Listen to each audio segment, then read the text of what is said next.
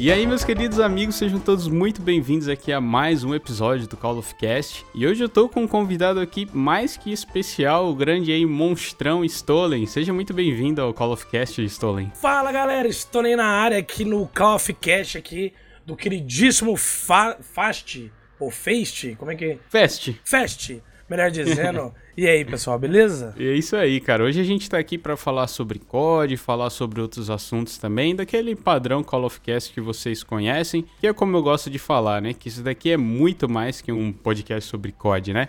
E eu queria começar esse programa então com aquela perguntinha padrão e queria que você, Stolen, contasse pra gente aí como é que foi os seus primeiros contatos com Call of Duty e como foi que você conheceu essa franquia aí? Bem, Call of Duty, né? Como eu diria, como eu, quando eu era moleque, né? o Call of Duty eu conheci na época da Lan House, quando tava jogando, a galera jogava CS, né? Só que eu curtia jogo de Segunda Guerra pra caramba, né? Eu curtia Medal of Honor, que é uma medalha de honra, né? Eu chamava de Medal of Honor, né? E, e aí, quando tinha na Lan House, tinha o Call of Duty 2, o 3, e esses Call of Duty não tinham online, né? Porque era um. Eu acho que o 3 até tem, mas o 2 não tinha. E eu gostava, adorava jogar a campanha deles, porque era ótimo e tal. E aí foi o primeiro contato que eu tive, assim, com o Call of Duty, né? A série e tudo mais. Uhum. Mas o multiplayer eu só tive contato em 2007 mesmo com o COD 4. Eu sempre bugo na hora de falar para as pessoas qual foi meu primeiro COD, eu sempre falo MW2, mas eu esqueço desses detalhes, né? Que teve os outros CODs que não tinham multiplayer. Tanto que eu já joguei também o de PlayStation 2, o do PSP também, que era só campanha. E eu só tive contato mesmo também com o online. Na verdade, foi um pouquinho mais pra frente que você. Foi lá no, no Modern Warfare 2, o saudoso aí, né? Mas, cara, acho que a maioria das pessoas que jogam COD até hoje realmente começaram por esse, o COD 4, até mesmo o BO1. A galera mais nova começou pelo BO2 também, que foi um ótimo COD, né? Mas eu sinto muito por aqueles que começaram a jogar mais pra frente, porque depois do do PO2 é aquela história que a gente conhece, né? Só por Deus mesmo. Sim, nossa senhora, eu lembro, eu lembro que quando eu comecei a jogar, porque eu não tinha PC bom na época, né? Meu PC no máximo rodava um, sei lá, um CS 1.6. E aí, tipo, quando. E, isso aí em 2007. E aí eu tive a oportunidade de comprar meu primeiro Xbox. E aí, dali pra frente, o primeiro, acho que foi um dos primeiros jogos que eu comprei, eu comprei o COD 4 né? Mas eu já jogava na casa dos meus amigos, porque eu praticamente vivia na casa de um brother meu e, e ele tinha o 360 e a gente jogava direto, cara. Jogava. Além do COD, jogava outros jogos de FPS, né, que tinha na época. Uhum. Eu acho que tinha, tinha. A gente adorava jogar Resident Evil 5. Mas o, o COD 4 foi o primeiro que eu tive, assim, que eu, que eu cheguei assim na casa do meu brother e falou, mano, vamos jogar online. Aí eu falei assim, caralho, é, o negócio vai ser doido agora. Aí eu fui jogar e eu descobri porque eu, a galera falava que eu era bom. Aí eu descobri que realmente eu era um bosta mesmo. porque quando você vai pro mundo online, você descobre que você é um bosta. Pra falar a verdade. É, realmente, todo mundo, né? Joga campanha e fala, pô, isso aqui é muito de boa, né? Eu sou um cara muito bom, tal, zero campanha. Agora tu vai, a partir do momento que tu vai pro multiplayer, já era, né, mano? Totalmente. No, no, eu lembro, e eu lembro muito bem também de uma coisa que eu fazia muito, era no COD. No COD 4 mesmo, a partir do COD 4 eu gostava muito de fazer campanha de COD. Tipo, e ainda mais no COD 4, que veio aquela história do Modern Warfare e tudo mais, as guerras modernas, que é uma parada que era muito evolucionária na época. Não tinha nenhum jogo que, fa que fazia aquilo, né, pra, pra valer. E, e, eu lembro que eu curtia muito era fazer a campanha e depois jogar o multiplayer, né? Depois eu comprei meu videogame. Só que teve muito jogo que me marcou, cara. O COD 4 me marcou bastante. Só que aí o WAW, que é o COD 5, que a galera talvez conheça como COD 5 mesmo, é o de Segunda Guerra, me marcou, eu acho que até mais do que esse, porque eu sou muito fã da, da história mesmo da Segunda Guerra, mesmo que seja muito trágico e muito triste. Mas eu curto ver qualquer coisa que seja de Segunda Guerra, eu tô vendo. E até hoje eu tenho muita vontade de visitar, tipo, a Alemanha para ver como é que é lá e o, visitar o Muro de Berlim, que não tem nada muito a ver com essa parte do Segunda Guerra, mas para visitar a história. Eu adoro história, cara. Então, eu adoro ver jogos que envolvem a parte da Segunda Guerra e da Guerra Fria. Por isso que os meus códigos favoritos é o BO1, o COD 5 e o BO2, tá ligado? O BO2 não tem nada a ver, mas enfim. faz sentido, faz sentido. É, infelizmente eu não tive contato no lançamento, assim, na época de ouro do COD com o COD 4 e o World at War. Mas eu joguei bem depois, acho que foi em 2014, 2015 que eu acabei comprando pro meu Xbox 360. Mas eu também não tinha um PC bom, nunca tive um PC bom. Na verdade, já tem quase um ano aí que eu migrei pro PC, que eu sempre tive console. E justamente por causa do mesmo, mesmo problema que você, o meu PC não rodava nada. Eu lembro, eu já até comentei aqui algumas vezes com, em episódios anteriores que eu jogava tipo Need for Speed Underground 1, tipo uns 10 FPS, só pra você ter noção. De tão ruim que era. Você vê um tanto que a gente era feliz e não, não sabia. sabia. A gente, mano, não, eu lembro também, essa história é engraçada, porque eu jogava CS, juro, a 25, 27 frames, cara. E eu Caraca. falava, nossa, muito foda isso aqui, cara, nossa. E os monitorzão de tubo pegando fogo de calor. Nossa senhora, era louco, velho. Que era, era tudo doido, branco, né? Nessa época a gente até cobria o teclado, cobria o monitor também, ficava todo amarelado. Eu lembro que minha mãe me enchia Nossa, o saco. demais, demais. Meu Deus. Nossa. Mas era essa época, como você falou, a gente era feliz com pouco e nem sabia, né? E a gente sabe que jogos de FPS é muito importante você ter bastante FPS já. Até porque um, quando eu comprei um computador, montei um PC legal tal, porque eu queria começar a fazer live e comprei um monitor de 144 Hz, nossa, quando eu rodei um CS, até o Apex Legend, que eu vi aquilo 144, foi cara, parecia que eu tava com outros olhos, assim, sabe? Eu tava enxergando uma coisa que, que eu nunca tinha visto antes na minha vida. Ai, digo mesmo, cara. Eu lembro, eu lembro exatamente quando eu peguei. E eu jogava. Eu jogava. Juro pra você, no 360, eu jogava numa televisão de tubo, que nem era três tubos, né? Porque a gente chama de tubo, mas ela tinha três, né? Que era o, era o vermelho, o amarelo e o. Eu não lembro qual era a cor, porque até porque eu sou daltônico, então a galera talvez não saiba, mas eu sou daltônico. Caraca, Enfim, não sabia aí, É, essa eu sou daltônico. Aí o, eu lembro que a minha televisão tinha dois tubos, cara. E era ruim de escutar o áudio dos negócios, cara, naquela televisão. Só que a galera falava que quem usava televisão de tubo tinha. O delay era menor na televisão, então, tipo, tinha vantagem e tudo mais. Mas, cara, era, era um trem, era trem de louco. E tinha um outro negócio na minha televisão, que era, tinha, antigamente, né? Tinha esse negócio da diferenciação. Eu não sei se hoje em dia tem nas televisões. Nas televisões, você vai lembrar, talvez. Que era aquele negócio do pau e pau, P-A-L, não pau de. E o NTSC, né? Que era o americano. E a minha televisão, ela, ela tinha esse negócio que era tipo um switchzinho pra esquerda e pra direita para fazer isso, né? Quando eu tava com tal videogame, se fosse um videogame europeu e tudo mais. E eu lembro que meu, a minha televisão, no, no, final da vida dela, tipo uns dois anos assim, ela tava bugada no pau e ela ficava preto e branco o meu jogo. Aí tinha que esperar ela esquentar para eu trocar pro NTSC. Ela tinha que esquentar. Caraca. Véio. Era um negócio doido, velho. Era um negócio doido, cara. Meu Deus. Ô, louco, é. Eu já cheguei a jogar GTA 4 nessas TV de tubo e parecia que eu tava jogando San Andreas, assim. Eu joguei GTA 4 numa 3 dessa, velho. Você acredita?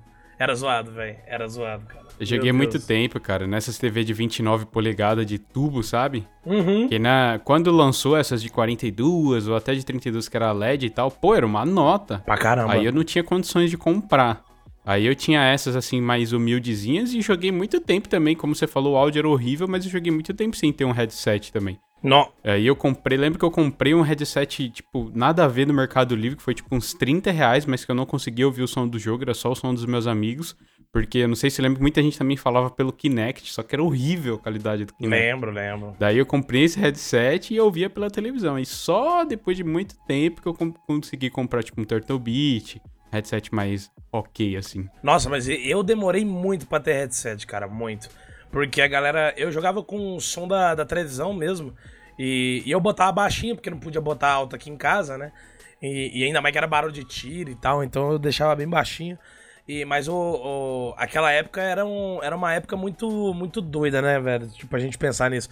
E eu lembro que quando eu tinha o PC, que não era só meu, hoje em dia é, né? Um PC só pra mim, mas era. A gente usava aquelas caixinhas de, de som do, do pacotão, tá ligado? Que vinha com aquele microfone pedestal zoadaço, sim, cinza. Sim. Meu Deus do céu, cara.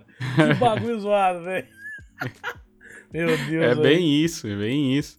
E eu lembro que nessa época também, quando teve aquele boom de todo mundo querer fazer vídeo pro YouTube, era easy cap, né? Quem lembra? Quem, porque, tipo, pra quem queria ter uma placa de captura naquela época, tipo, o Gato, ou até a Arvermedia, Avermedia, era muito dinheiro também. E os caras metiam... Meu, era isso. Era aqueles fonezinho vagabundo, easy cap ali gravando em 360p E os caras eram felizes mesmo assim, cara. Olha, olha que doideira, né, cara? Eu tenho uma história que é tipo assim: quando eu peguei a minha primeira placa de captura, que foi a Zcap, né? Eu tinha um brother meu, que era o. Talvez a galera lembre, o Metal FGG. Era Metal FGG 12 ou 15 o usuário dele. Ele fazia vídeo pro YouTube e ele tinha um tutorial muito foda de fazer a EasyCap ficar boa. Entre aspas, ela ficava. Porque assim, os vídeos eram 480p. Não tinha vídeo em 720 a 60 FPS. Sim. Entendeu? A 4K, a 8K, não existia isso. então, tipo, eu lembro que ele fez um setup muito bom, cara, de vídeo. E hoje eu vejo o vídeo, eu acho uma bosta totalmente. E, e, e aí eu tinha esse setup, eu usava a EasyCap pra gravar. Só que aí, né, eu fui jogando no PC, no PC eu fui trocando ideia com o pessoal. Isso no BO2, né? Eu ainda tinha EasyCap, eu não tinha nenhuma placa. E aí eu entrei em contato. Na verdade, eu entrei em contato assim, jogando e tal, e conheci o meio quilo. Você lembra do meio quilo? Você lembra dele? Claro, tá até nas minhas anotações aqui. Uma, uma dos nossos tópicos que a gente vai falar aqui. Cara, que saudade dos vídeos dele. O grande meio quilo, cara. E aí tinha ele, eu andava com uma galerinha e a gente jogava BO2 junto. Era eu, ele, isso no PC, né? Eu, ele. O, eu já tinha um PC bom na época, assim, mais ou menos. Mais ou menos, né? Rodava a 60 o BO2 no PC. Já dava pra rodar alguma coisa. Aí o, eu jogava eu, ele, o, o, o, Symphony Hell, que também era um cara que jogava com nós. E tinha um, o, tinha o Cocudo também, que era um outro cara que jogava com nós. Que eu nem sei se hoje em dia eles jogam e fazem vídeos. E, e aí teve uma vez que entrou numa conversa assim que o cara. O, o meio que ele ia comprar uma Elgato, que o negócio era milionário, era um caríssimo. Aquela placa que hoje em dia eu não tenho mais ela, porque eu vendi. Mas eu tinha uma Elgato daquelas primeirona, tá ligado? Que era tipo. Ela não era nem redondinha, ela era quadradona, tá ligado? O negócio. Sim, era bem grande, parecia um aparelho da net de televisão. era bizarro. Aí quando ele foi comprar, ele falou que tava vendendo a roupagem dele. E eu comprei a roupagem do meio quilo e até hoje eu tenho essa roupagem, cara. Então essa roupagem que eu tenho aqui tem história, tem uns milhão aqui de, de dólar do YouTube que foi gravada nela, entendeu? Então, eu, eu, até hoje eu guardo ela, porque é uma parada que eu provavelmente vou, quando eu estiver morando sozinho, vou guardar na minha stand. Mas é um negócio muito louco, cara. Pensar que, tipo, sei lá, eu, eu nunca pensei que ia ter um equipamento desse. E eu fui comprando de pouquinho em pouquinho. Ele me vendeu até barato pra época.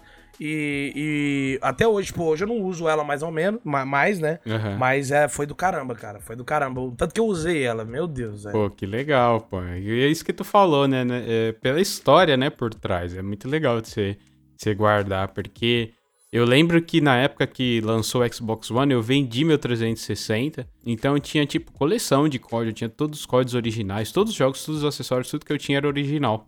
Aí eu queria vender para poder comprar o Xbox One, que na época do lançamento era muito caro aí no Brasil, né? Demais. Daí, nossa, cara, o tanto que eu me arrependo hoje. Eu sei que eu posso ir lá comprar um Xbox 360 hoje e tal, mas não é a mesma coisa, né? Porque foi ali que eu fiz muitos amigos, ali que eu conheci muita gente. Nossa, cara, e, e é muito bom a gente guardar essas coisas, né? Pelas lembranças. E não é mesmo, cara. Tipo, não é a mesma coisa. A mesma coisa, tipo, beleza, você comprar um videogame e tal, vai estar tá ali para você jogar. Mas, por exemplo, o meu 360, eu não vendi ele, ele estragou, né? E pra comprar, pra arrumar ele, eu tinha que pagar praticamente um outro videogame.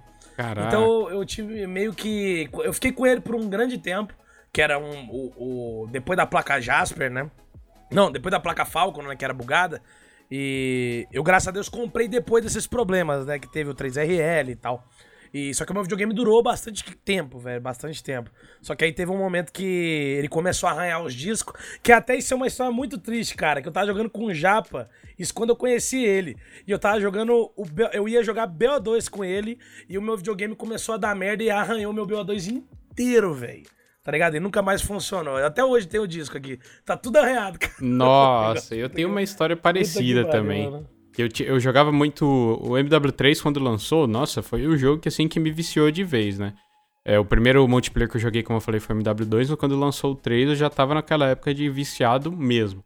Daí, eu lembro que minha mãe tava. Nessa época eu usava controle com fio, porque falavam também que o delay era menor e precisava de pilha, aquela coisa toda. E minha mãe foi passar no meu quarto e chutou o cabo. Nisso que ela chutou, o videogame caiu em pé no chão. Nossa. Aí eu só ouvi o barulho. Eu falei, nossa, ferrou. Na hora que eu peguei o CD do MW3 embaixo, cara, tava tudo, todo arranhado e não funcionou mais. Eu comecei a ficar desesperado, tava bravo demais com minha mãe. Daí, como ela sabia e que. original, né? Original, e original, exatamente. né? Olha, e era tipo 200 pior, reais, cara. Eu tinha tipo, 16 anos, tinha guardado esse dinheiro há muito tempo. Falei, não, isso aqui é reservado pro MW3. Aí eu lembro que eu era de São eu sou de São Paulo, né? Nasci em São Paulo, eu não sei se você até conhece a Santa Efigênia, que é um lugar lá muito conhecido também para comprar Nossa, periféricos demais. e tal. Demais. Então, daí minha mãe falou: "Não, fica tranquilo que amanhã eu vou dar um jeito de ir lá". Aí beleza, aí ela foi lá no centro, e isso eu só descobri depois. Mas daí ela falou: Ó, oh, eu tô com esse jogo aqui, será que vocês não conseguem, sei lá, arrumar de alguma forma? Ou quanto que tá? Aí ela teve que comprar outro jogo, só que os caras da Santa Efigênia deram um desconto para ela se ela deixasse o jogo com eles. Ela conseguiu acho que 30 reais de desconto. Falei, não, beleza, mãe. Tranquilo. Só que aí, anos depois eu tive problema com o, com o jogo do mesmo jeito, que ele começou a arranhar embaixo. Aí eu levei numa loja lá, os caras poliram o CD. E é só polir que o negócio voltava a funcionar. Daí, como a gente sabe que lá os caras é muito trambiqueiro, ou eles podem ter dado uhum. golpe porque eles queriam ficar com o jogo e pensou, pô, é só eu limpar e vender pelo preço cheio, entendeu? Aí, ou realmente não tinha jeito e ela conseguiu um desconto. Mas, cara, que, aquele dia foi muito triste para mim. Nossa, muito, muito triste. Nossa, demais. Eu já fiz isso aí que você falou, cara. Na verdade, não o que aconteceu. O que aconteceu, isso foi um ato de. Como é que eu vou dizer? Um ato de retardadismo, burrice. que é, por exemplo, o meu videogame, para quem não sabe, o 360 ele rodava, ele funcionava deitado e em pé. Sim. Só que a questão que se ele tivesse deitado, ele tinha uma arquitetura e ele rodava daquele jeito e tal. E ele tinha até um sensor falando, ó, ele está deitado, então ele vai rodar desse jeito. Aí quando tá em pé, ele descobre, olha, ele está em pé. E aí o, o Xbox 360 tinha isso. Só que aí, se você tentasse pegar o videogame em pé e deitar, você tomava no cu. Ou, ou ao contrário. E o que aconteceu? O que a exclamação mula fez? Aqui, né? Eu tinha, eu tava jogando um Far Cry 3, se eu não me engano, na época. E aí eu peguei o videogame, falei, porra, mano, caralho, não tô achando legal o videogame. Eu, eu, tinha acabado de levantar ele, joguei e tal. Eu falei, mano, eu vou deitar o videogame. Mano, eu deitei o videogame, eu juro pra você. Deu dois segundos, o videogame travou. E eu escutei um. Tipo, como se estivesse arranhando o disco. Aí eu na hora vi que tinha acabado o disco inteiro, cara. Falei, puta Nossa. que pariu, Nossa, é muito Burrice triste. demais, mano. Muito triste mesmo. Demais, Nessa, né? Nessas de, de virar console e tal, eu lembro que eu tinha até uma mãe mesmo no Play 2, que o Play 2, se eu não me engano, tinha um esquema desse também, que você podia usar ele em pé, que os caras até vendiam uma base separada pra você deixar o videogame em pé.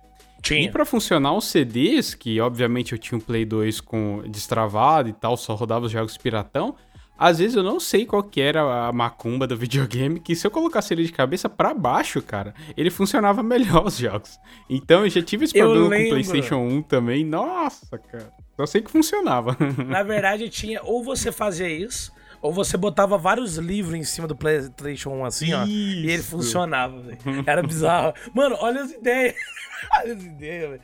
Meu Deus. Isso daí é uma coisa que é muito doido hoje em dia a gente pensar.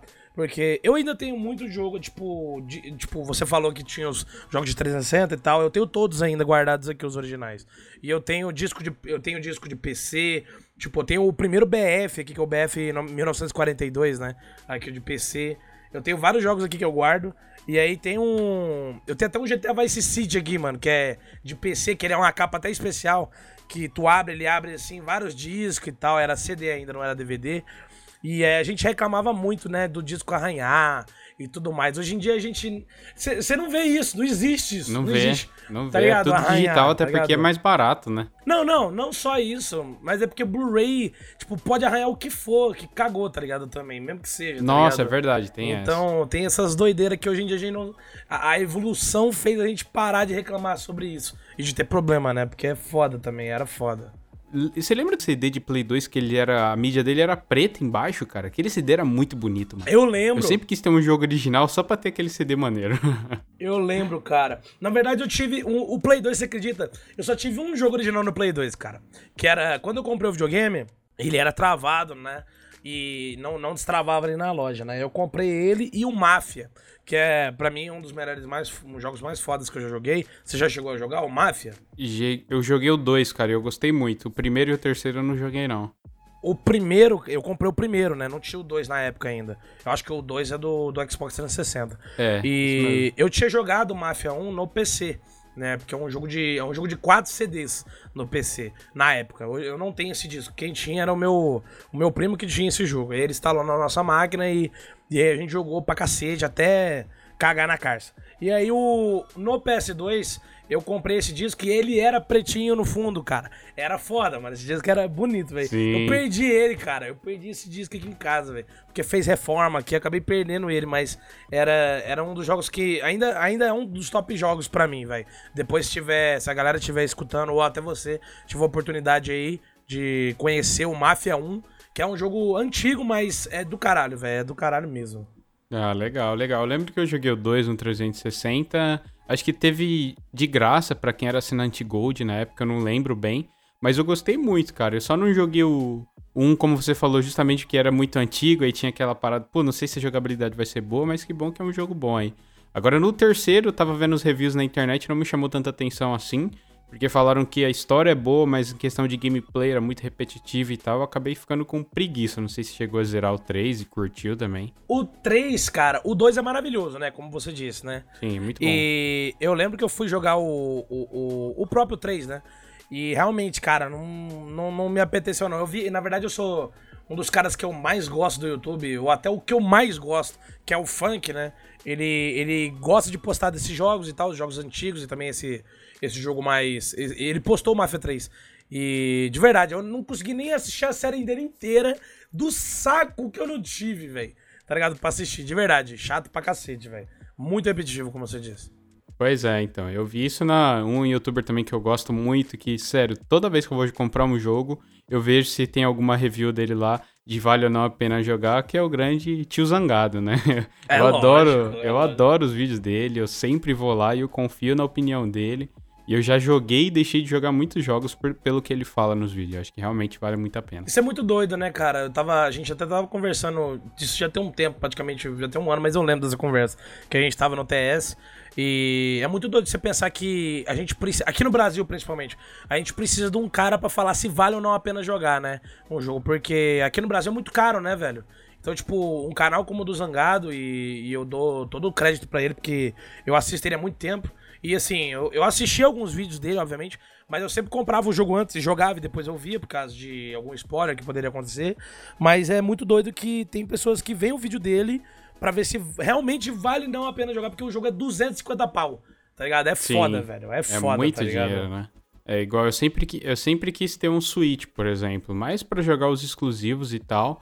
Mas eu vejo que é muito caro a mídia, cara. Muito caro. Ainda mais aí no Brasil, eu, ve eu vejo se assim, tem amigos aí que tem. É tipo, ah, compra jogo em tipo 250 reais, assim como tu falou.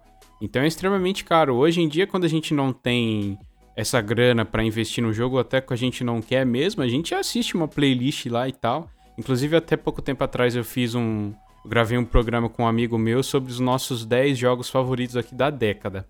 E ele nunca jogou The Last of Us, que um spoiler para quem não ouviu esse programa, foi o meu primeiro lugar. E ele falou que nunca jogou, mas gostou muito do jogo, mas ele assistiu, tipo, o BRKS Edu jogando no YouTube, sabe? Então, assim, quem não quer investir ou não tem condição, como eu falei, hoje a gente tem essa facilidade, né? De buscar na internet e tal. Nossa, demais. Eu, pra você ter uma ideia, o, o, isso é muito louco de dizer, porque eu não tinha o PS3, né? Eu tinha o 360. E lançou no final da, da, da geração do 360 do PS3, lançou o The Last of Us. E eu fiquei uhum. uma cota sem ver. Eu não vi vídeo, eu não vi nada, cara, do jogo. E eu não tinha a menor ideia. Eu não sabia nem o que, que era o jogo. E todo mundo falava que era o melhor jogo de todos e tudo mais. Aí quando eu comprei o meu PS4, eu falei assim, porque tinha um jogo que o Japa me falava muito, né? Principalmente quando a gente ia na BGS, que era o The Witcher 3 e e, e, e, ele falava muito bem desse jogo, cara. Muito. Nossa senhora. Falava, ah, não, o jogo é foda demais, não sei o quê. Eu falei, mano, tem que jogar porque eu nunca joguei nessa série. E aí eu cheguei no PS4 e o cara me falou, ó, você pode escolher dois jogos pra você pegar. Originais, né? Aí eu peguei uhum. o The Witcher 3 e o The Last of Us. E quando eu zerei o The Last of Us, cara, eu sentei, eu joguei numa sentada assim. Eu joguei tudo, cara. Tipo, terminei de madrugada assim. Eu fiquei, carai, como é que eu fiquei tanto tempo sem ter a oportunidade de jogar esse jogo. E eu dou graças a Deus que eu não vi nenhum vídeo do jogo, cara. Eu joguei sem ver um spoiler desse jogo, cara. Eu não tinha a menor ideia do que, que era o jogo, do que, que se passava, o final do jogo. Nada disso, cara. É, foi muito doido, cara. Foi muito doido para mim aquilo. Caraca, eu acho eu tive uma experiência muito parecida também, porque eu tava tão no hype para jogar que a única coisa que eu vi foi trailer. Tipo, então eu sabia meio que o gênero, o estilo do jogo e tudo mais. Só que, como, assim como você, eu não sabia o que acontecia no decorrer da história. Até aquele prólogo maravilhoso eu não tinha visto antes. E, e eu também, assim como você, eu não tinha o um PlayStation 3, eu era do Xbox 360. E um primo meu tinha o PS3, eu fui dormir na casa dele só pra zerar esse jogo. Então, numa sentada, assim como você, a gente ficou, tipo, virou a madrugada. Pedimos pizza, compramos refrigerante, ficamos lá jogando a madrugada inteira, velho. E eu acho que é por isso que eu gosto tanto desse jogo. Eu acho que pela experiência que eu tive. E quando você zera numa sentada só, você não perde nada da história, né? Você mergulha naquilo 100%. E você e, e esse jogo é tão cativante, tem tantos personagens bons que você quer, tipo, você se preocupa com o personagem, quer saber o que vai acontecer com ele e continua e vai, e vai, e vai. E, mano, e quando você termina, você fala, pô, velho, valeu a pena cada segundo. E eu tô muito Nossa. hypado pro 2, velho. Eu tenho Xbox One, mas eu vou comprar um PS4 só pra jogar esse jogo, porque vale muito a pena, velho. Certeza que vai valer muito a pena. Não, pra mim foi uma explosão de mente total, velho, no dia. Porque você pensa, um cara que. E eu não, tinha, eu não lembrava de ter jogado nenhum jogo absurdo como aquele ali, tá ligado? Talvez o o, o Mafia, Mafia 1 e o 2 para mim foram jogos muito legais, mas jogos que explodisse a mente assim, eu não lembro que tivesse umas paradas tão foda, uma história tão foda que nem o do The Last of Us, cara, de verdade.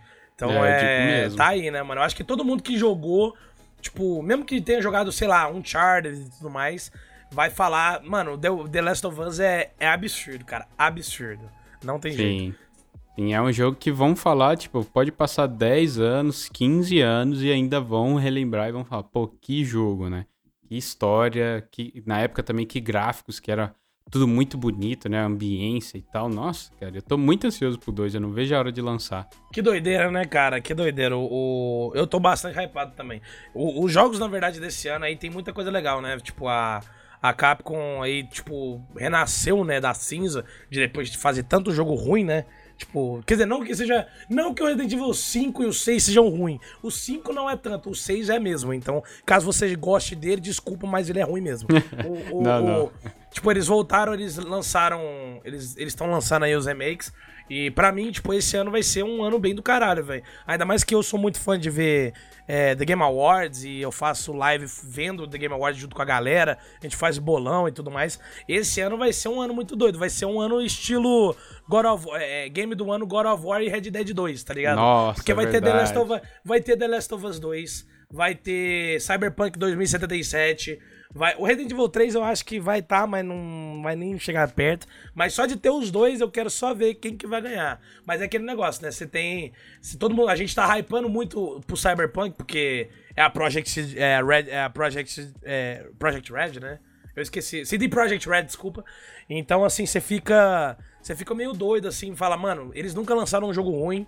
E é um jogo com uma temática muito doida e tá num hype absurdo. E vai ser muito foda tá ligado? Então eu quero muito ver esse ano como é que vai ser esses jogos ali. Aí, aí além do Resident Evil 3, que para mim é o melhor da série, o, o, Resident Evil 3 original, eu quero muito ver o remake, como é que eles vão fazer aí, né? Sim, sim, realmente. É aquilo que tu falou. Resident Evil 5 para mim não foi tão ruim também. Eu não sei se é porque pela nostalgia e tal, e porque eu jogava em co-op com um amigo meu, então acabava sendo mais divertido, né? Que a gente tinha essa possibilidade. Só que eu tenho um grande problema que eu sou meio cagão para jogo de terror, sabe? Eu sei que é mais survival horror do que terror, terror propriamente dito, a saga, né? Mas eu sempre tive cagaço de jogar. Então eu lembro que eu joguei bem, eu joguei bem pouco Resident Evil 3 e 4, eu não cheguei nem a zerar na época. No PlayStation 1 eu jogava o Silent Hill, que era de terror também, mas eu já tinha um baita medo naqueles gráficos ainda, então imagina hoje em dia como é que vai ser.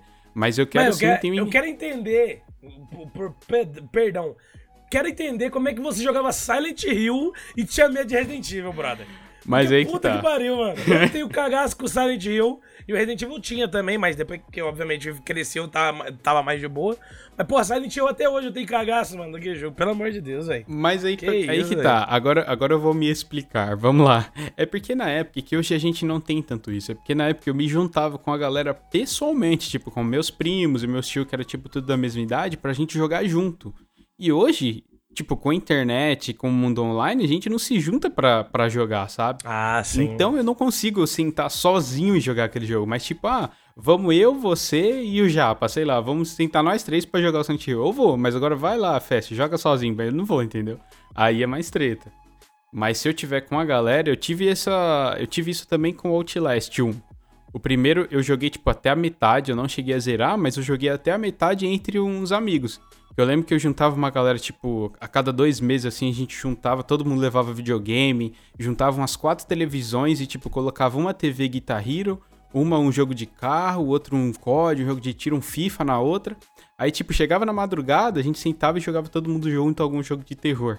Então a gente jogou esse e foi muito engraçado, tipo, todo mundo tomando susto junto e tal. Então é a experiência, entende? Então sozinho eu não tenho esse pique, mas com a galera eu tenho. Talvez em live, né? Porque eu acho que por mais que você esteja sozinho, quando você tá em live você não se sente tanto sozinho, sabe? Tem pessoas interagindo, te assistindo e tal. Então quem sabe eu não dou uma chance para esses jogos aí. Principalmente o Resident Evil 3, né? Que, como você falou, é um clássico e um dos melhores aí. Acho que muitos declaram como melhor, né? Por isso tá todo mundo no hype. Sim, sim, totalmente. O, o, pra falar a verdade, tem muito jogo. Eles lançaram todos os. Eles fizeram remake de todos os Resident Evil, né? Os originais. O 1, o 2 e o 3. Obviamente o 2 e o 3 são bem diferentes do que eles. Tipo, diferente, eu digo, na gameplay e tudo mais, porque antigamente era aquela câmera parada e tudo mais. E no uhum. 1 tem essa parada do remake que eles fizeram, que fizeram até um remaster do remake, porque o remake foi feito no GameCube, que para quem não sabe é um videogame que ninguém teve aqui no Brasil, mentira, algumas pessoas tiveram, mas é uma parada que raramente é, alguém conhecia, mas aí tinha essa parada do como é que eu vou dizer, de você poder jogar o Resident Evil 1 naquela câmera mais bonita e só que meio atravada ainda, né? Mas realmente, todos os Resident Evil, cara, eu recomendo você e todo mundo jogar o primeiro, o segundo e o terceiro. Pode ser o remake, não precisa ser o original, porque o primeiro, o segundo e o terceiro tem gráficos horrorosos. Tipo, a história é bem legal, o jogo é bem interessante, mas é, é gráfico horroroso. Nem dá susto hoje em dia, mas o, os remakes realmente é bem legal. O 2 para mim é sensacional. Foi até ele foi indicado como jogo do ano. Eu queria que ganhasse, mas era impossível ganhar, porque tinha Sekiro lá e Sekiro ganhou a porra toda, né? Sim. Mas de qualquer maneira, o o, realmente o Resident Evil 2 aí, tipo, se você não jogou, você, caso o Fast ou até a galera que tá escutando aí, é, tenha a oportunidade de jogar, dá uma olhada, porque é um jogo que vale muito a pena. E provavelmente, de vez em quando, entra até bastante em promoção lá na Steam, por causa da Capcom, faz várias promoções e tudo mais.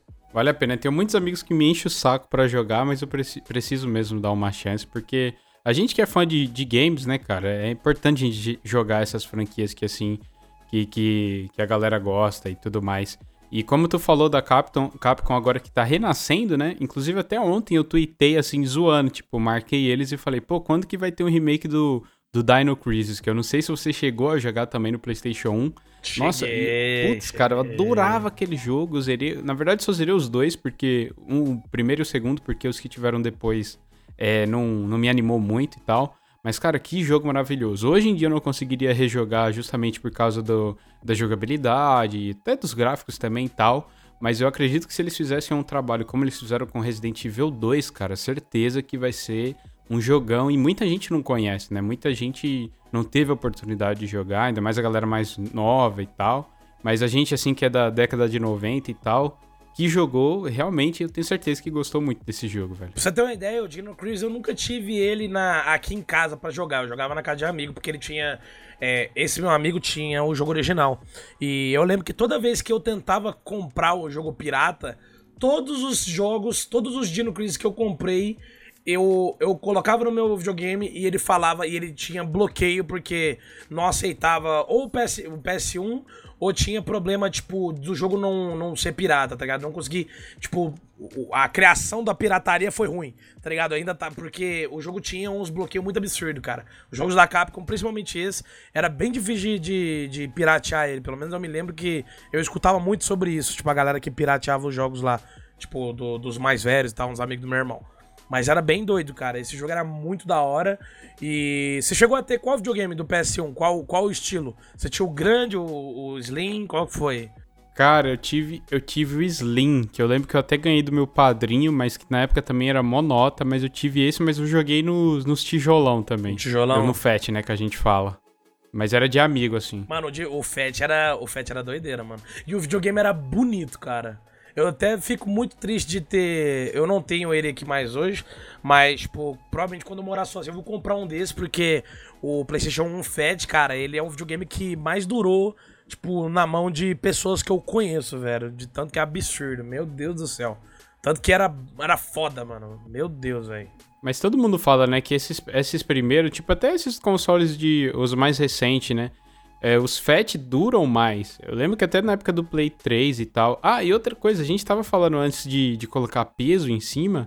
E eu lembro que no PlayStation 1 eu fazia essa mãe de colocar livro, como você falou, justamente porque aquele botão de abrir a, o bagulhinho para você colocar o CD tava com problema. E chegava uma hora que eu ficava subindo, tá ligado? Aí eu deixava é, o peso mano. em cima para ficar rodando o CD ali, velho.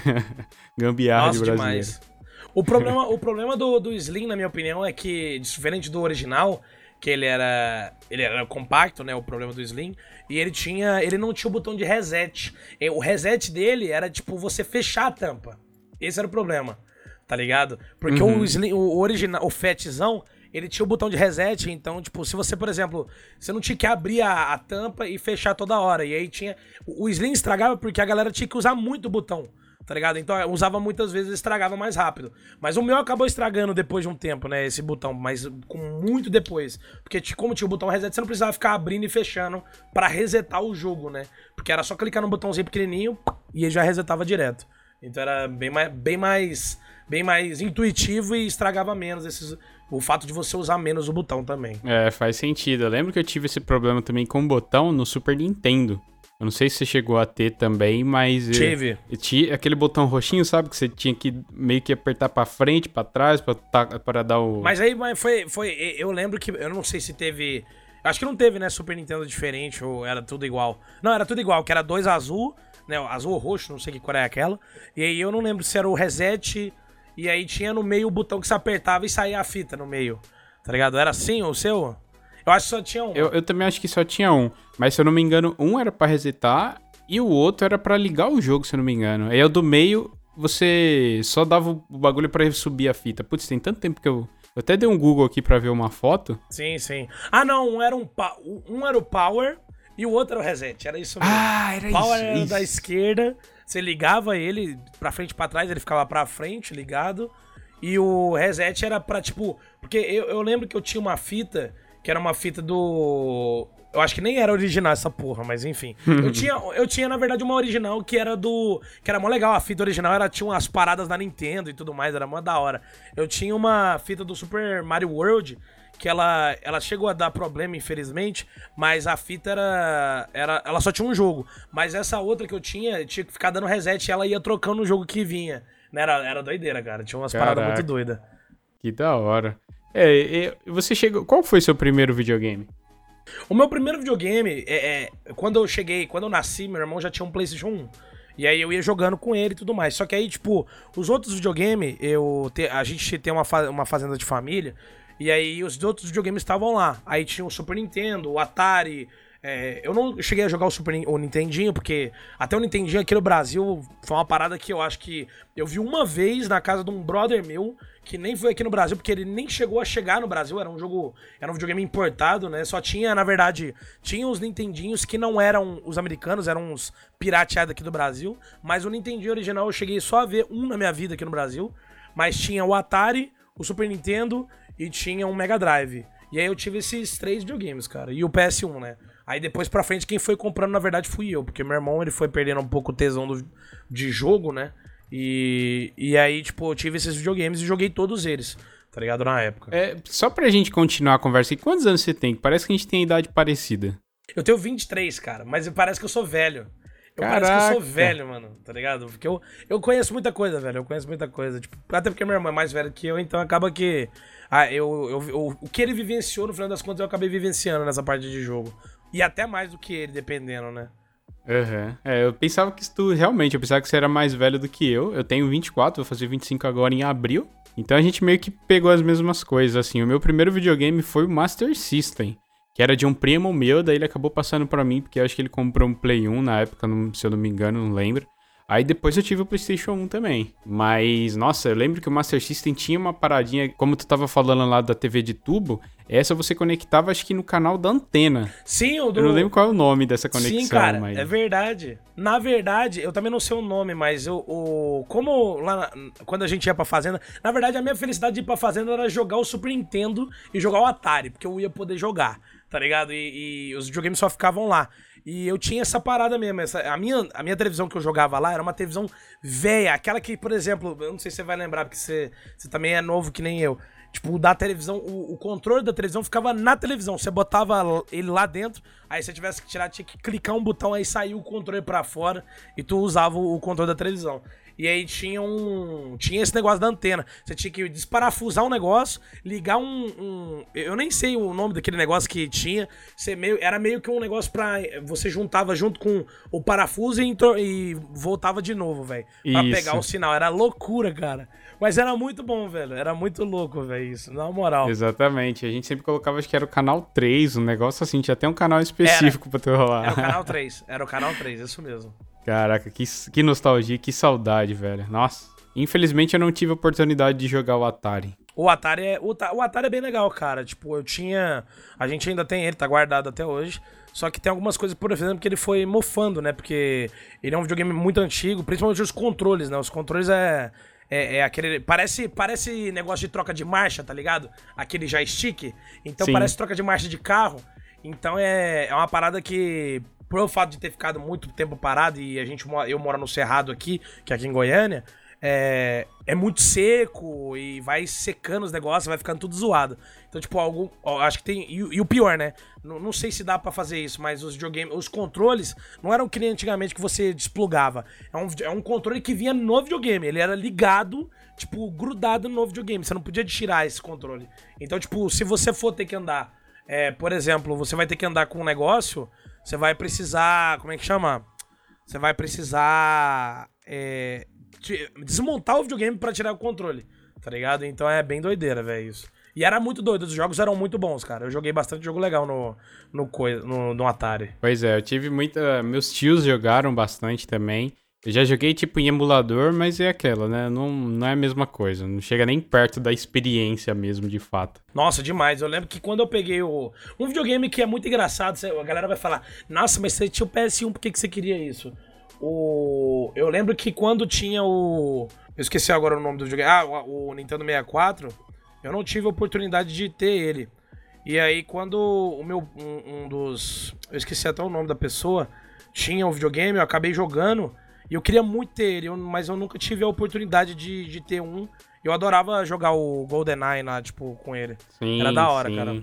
Eu queria muito ter um Nintendo 64, cara. Eu queria muito ter tido, mas infelizmente não tive a oportunidade. É, mais uma vez eu também tive uma experiência parecida, porque o único videogame da Nintendo que eu tive, tirando portátil, que eu tive um Game Boy também, foi o Super Nintendo. Só que eu tinha um amigo meu que era um amigo bem riquinho, tal, a família dele tinha condições, então ele tinha tipo tudo e tinha vários jogos, vários jogos. Então eu lembro que ia pra casa dele jogar o GameCube e também jogava o 64. Que ele tinha o GoldenEye, ele tinha, ele era muito fã de Mario também, então a gente jogava muito Mario Party, Mario 64, Smash Bros. E eu sempre quis ter também, mas realmente eu, eu, eu nunca, nunca tive. Uma pena, porque é um baita de um console, viu? Tirando aquele Nossa, controle. demais, demais, cara. Saudades, viu?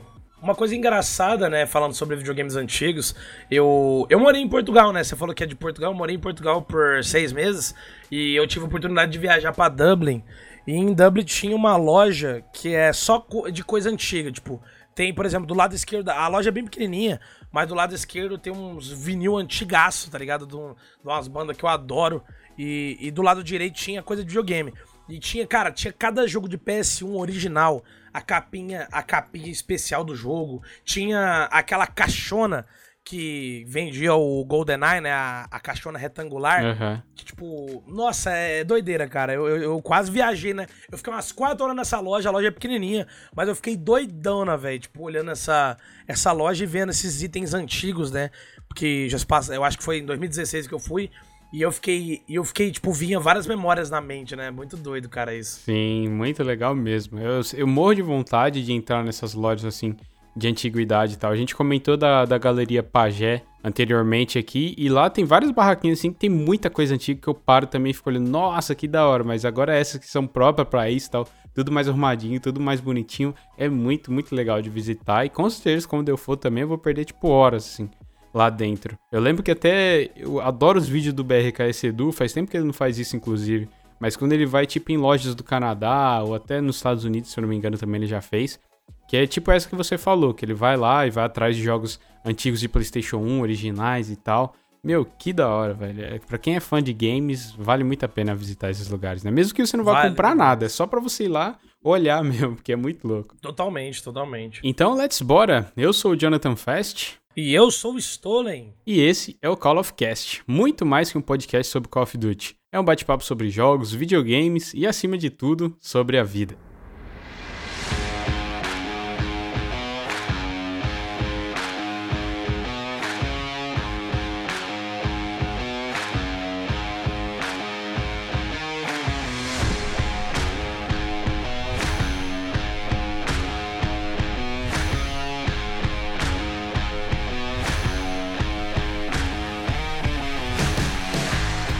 A gente até tava conversando aqui em off que é bom que a gente a gente conversar sobre jogos, sobre antiguidade, sobre essas coisas com pessoas da nossa idade, né? E eu fiquei muito feliz quando você aceitou esse convite, porque eu acompanho você, acompanho o Hayashi, todas essas pessoas aí que você também tem uma amizade. Aí eu queria saber de você quanto tempo que você faz vídeos pro YouTube e quem foram as suas inspirações para criar esses conteúdos. Cara, isso é muito doido, porque eu lembro que em 2012, é, eu comecei o meu canal foi em 2013. Pra falar a verdade, o meu canal realmente, propriamente dito, na época, isso foi na época do. Já tinha. Já tinha. O MW3 já tinha e tal. Mas, tipo, eu só fui ter um PC bom em 2013, tá ligado? E aí eu, tipo. Eu via muita. Eu não via muita gente, para falar a verdade. Eu acabei conhecendo o Japa em 2011. Tipo, conhecendo o canal dele, eu digo. E do, por causa do MW3. E aí em 2012 é, rolou a BGS, né? A BGS famosa BGS 2012, que é do BO2. E, e dali pra frente, cara, eu meio que gostava muito de ver o Japa, eu via o, o Colono, adorava ver o Colono, que era mais entretenimento do que, que o Japa fazia. Até hoje ele faz, né, desde aquela época, um conteúdo mais jornalístico, mais de notícia, né? Sobre as coisas. Sim. E gostava também muito de ver Zombies, que era do, do Só 7, né? O Bruninho Sossetti, pra quem não conhece, obviamente. Quando eu ia fazer as coisas, eu falava, mano, eu quero, eu quero muito fazer um canal focado nessas coisas que a gente joga. E aí meio que foi, foi indo. Eu comecei com jogos antigos e trouxe alguns vídeos, por exemplo, até de Crash e tal, que estão até privados no meu canal. E, e aí começou pra valer. Eu comecei o canal em 2013, mais ou menos em abril que foi jogando MW3. E dali pra frente foi indo e até hoje estamos aí, cara. Obviamente teve algumas pausas aí longas, mas foi, foi, foi indo, vamos dizer assim. É, muito legal. E é bom a gente ter um contato, assim, de amizade com pessoas que a gente assistia na internet, né? Assim como eu tô falando com você hoje, eu também sonho um dia conversar aqui com o Hayashi e tudo mais. E você comentou da BGS de 2012 e eu fui nela também, cara. Nossa, infelizmente eu não tenho nenhum registro disso, que na época não era tão comum a gente sair e ficar gravando as paradas e tal. Mas, pô, era, era perto, eu morava perto da onde foi o evento. E eu lembro que até que eles tiveram que mudar para outro galpão depois, porque lá realmente era muito pequeno. E essa BGS do BO2, nossa, lotou de gente. Eu acho que foi a primeira que foi em São Paulo, se eu não me engano. É porque eu acho que foi, eu acho que foi o primeiro evento também em 2012. Sim. Porque o primeiro evento que os youtubers foram, tipo Monark, Vena Extreme, BRKC Du, o próprio Japa, o, o, o Colono, o, o Sossete, a galera toda foi nessa BGS. Você entendeu? Então eu acho que o funk também foi. E, e, a galera já tinha um público muito grande. Tipo, o, o Japa, eu acho que na época ele não tinha 100 mil ainda. Mas, por exemplo, o funk já tinha mais de 100 mil inscritos. O Edu já tinha mais de 100 mil inscritos. E 100 mil inscritos naquela época era 100 mil pessoas mesmo. Não era tipo a galera que tem, sei lá, 20 milhões de inscritos e só, na verdade, assiste 2, 3 milhões da galera que assiste só. Então, assim, antigamente realmente 100 milhões, quer dizer, 100, 100 milhões é foda, é, 100 mil inscritos, era 100 mil inscritos mesmo, que é, tipo, realmente tá te vendo ali. Então era muito, o público era muito engajado, né? Então é muito, era muito doido, tipo, um tanto que lotou essa BGS. Eu lembro, tem vários vídeos que eu vi, não só do, do, do, do Japo, do Colono, da galera tudo que eu assistia, mas tem uns vídeos que da BGS 2012 que são muito doido, cara, muito doido mesmo de se assistir assim. Eu imagino a conversa com o Colono, porque eu adorava assistir os vídeos do Colono também. Como tu falou, era mais entretenimento, ele era meio doidão assim. Pô, imagino esse cara, tipo, pessoalmente como ele deve ser. Eu imagino ele como ele é nos vídeos, tipo, mas bem pior, sabe? Pior no sentido bom da coisa, cara. De zoeira. Cara, pior que não, cara. Ele, ele é um cara muito muito paizão, mano. Ele é muito. Paizão, assim, não é. Não dizendo que ele é velho mesmo, falando que ele é. Mas o. o, o assim, no sentido de ser um cara muito. Tá ali com os brothers, não tá, tipo. Não, não, é, ele não liga muito pra muita coisa. Agora, é, é, o negócio dele é diversão, tá ligado? Não tá, uhum. não tá ali pra ficar enchendo o saco, tá ligado? E obviamente a gente brinca muito, né? Da, do, toda sexta-feira a gente faz o GTA e tudo mais. E ele zoa muito, é, porque ele tem as donates lá de sujinha e tudo mais. Mas ele é um cara muito paizão, muito gente fina, cara. É um coração muito. Coração muito grande, vamos dizer assim. É um cara muito, muito firmeza. Sim, eu imagino, eu imagino, pô. Eu acompanhava essa galera, vocês todos aí no por Play, né? Outro também que tem muita saudade desse canal. Espero que um dia volte, não sei ainda. Nossa, demais. É, ontem, na verdade, né, pra, pra quem não sabe, eu terminei a, eu terminei a minha live ontem, eu, eu tava jogando BO1, né, de PC. Uhum. E aí eu tava. Eu, eu fui ver. Eu fiquei curioso, porque tem um vídeo do Colono que, para mim, é o melhor vídeo de COD da história. Eu até tuitei sobre isso. Que é um vídeo, é um vídeo que ele tá fazendo aniversário de canal dele, acho que é dois anos de canal. E antigamente tinha isso, né? Dois anos de canal, fazer um vídeo e tal. Sim. E aí tinha. E ele fez uma gameplay de BO1. E, cara, ele ficou loucaço na gameplay. E quando ele foi editar, ele tava mais louco ainda. E ele esqueceu de. Como é que chama?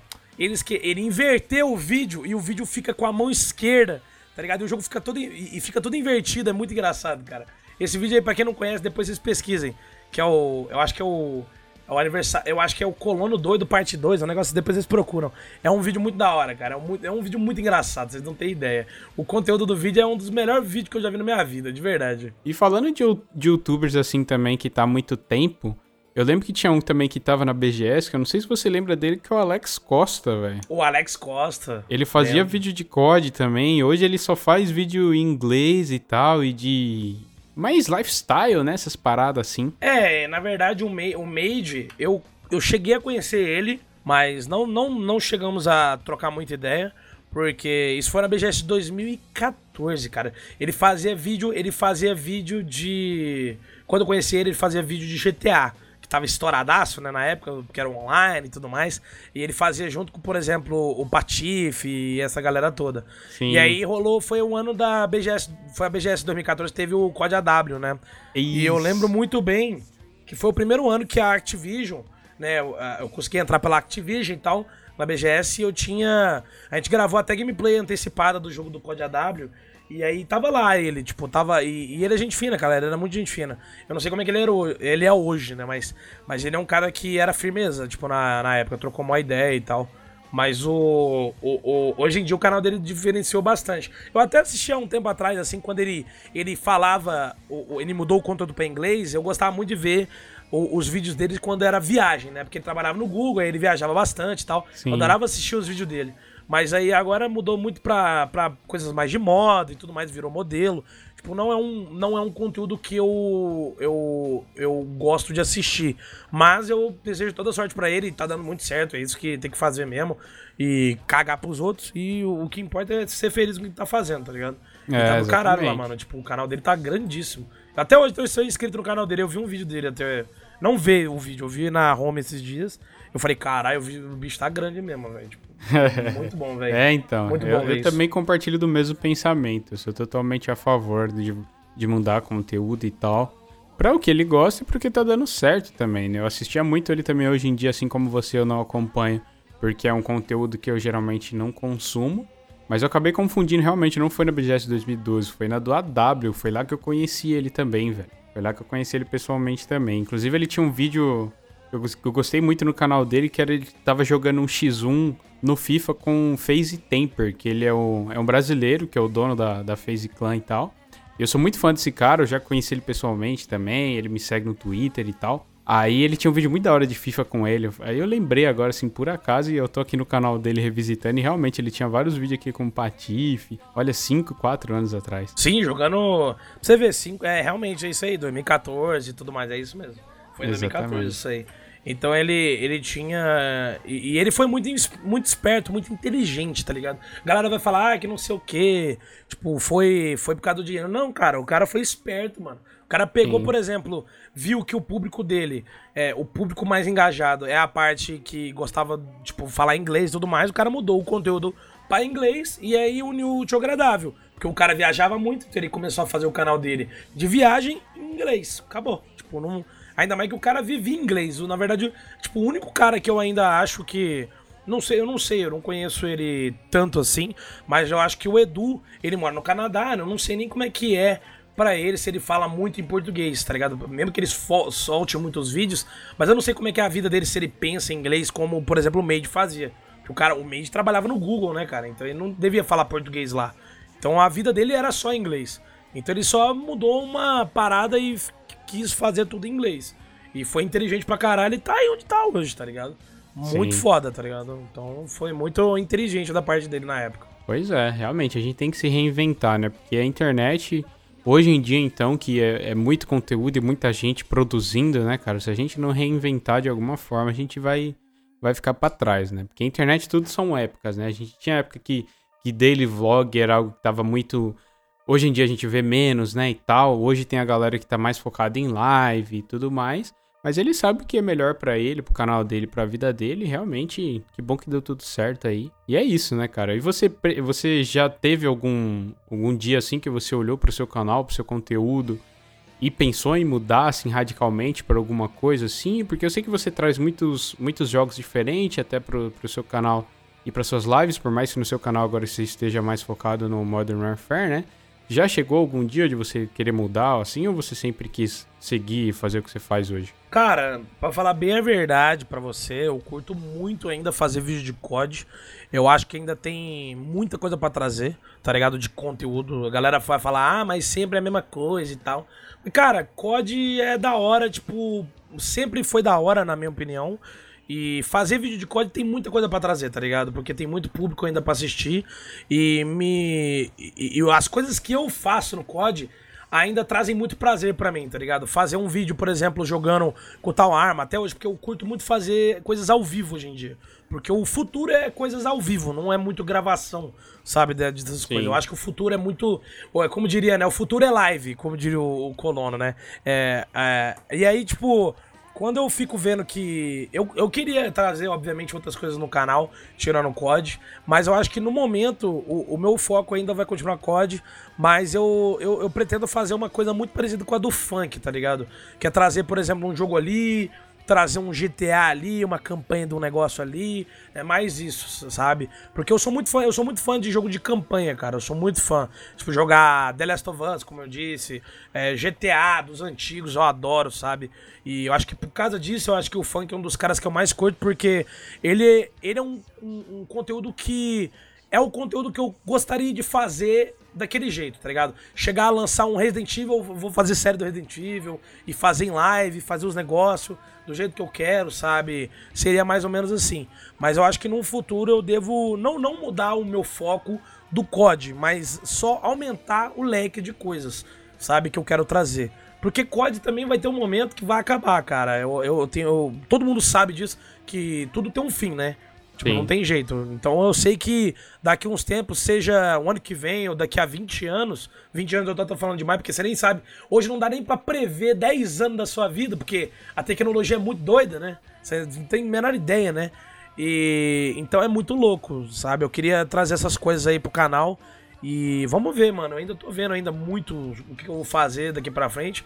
Mas ainda vou continuar bastante com foco em COD, porque é o jogo que eu tenho jogado no momento. Legal, é muito legal, cara. Tu comentou do funk, realmente o funk é um dos caras também, que um dos primeiros que eu comecei a acompanhar no YouTube, junto com o Hayashi e o Edu, aquele vídeo dele da Espaço clássico, sabe? Nossa, que saudade Nossa, dessa demais, época. demais, cara, meu Deus. É. E você falou dele, é uma, realmente é uma ótima referência, porque eu gosto muito do estilo de vídeo dele, o jeito que ele fala, sabe? É tudo muito simples, você vê com os vídeos dele de séries e tal a série de GTA. Nossa, é, é, muito gratificante você consumir os vídeos dele, né? É porque os vídeos dele tem uma qualidade, cara, que assim, você fala assim, nossa, os gringos têm uma qualidade muito monstro e tal. Mas, cara, é a qualidade dos gringos em português muito bem feito, cara. Porque você vai ver os vídeos dele, cara. Tipo assim, pode ser até um vídeo padrão, tipo, sei lá, tem uma gameplay de fundo, não tem webcam e tudo mais, que ele fazia antigamente. Hoje em dia ele faz com webcam, que é muito melhor na minha opinião. Sim. Mas você fica, você, você fica, tipo, de cara com uma qualidade do vídeo é boa, tá ligado? E como ele é carismático quando tá fazendo as coisas.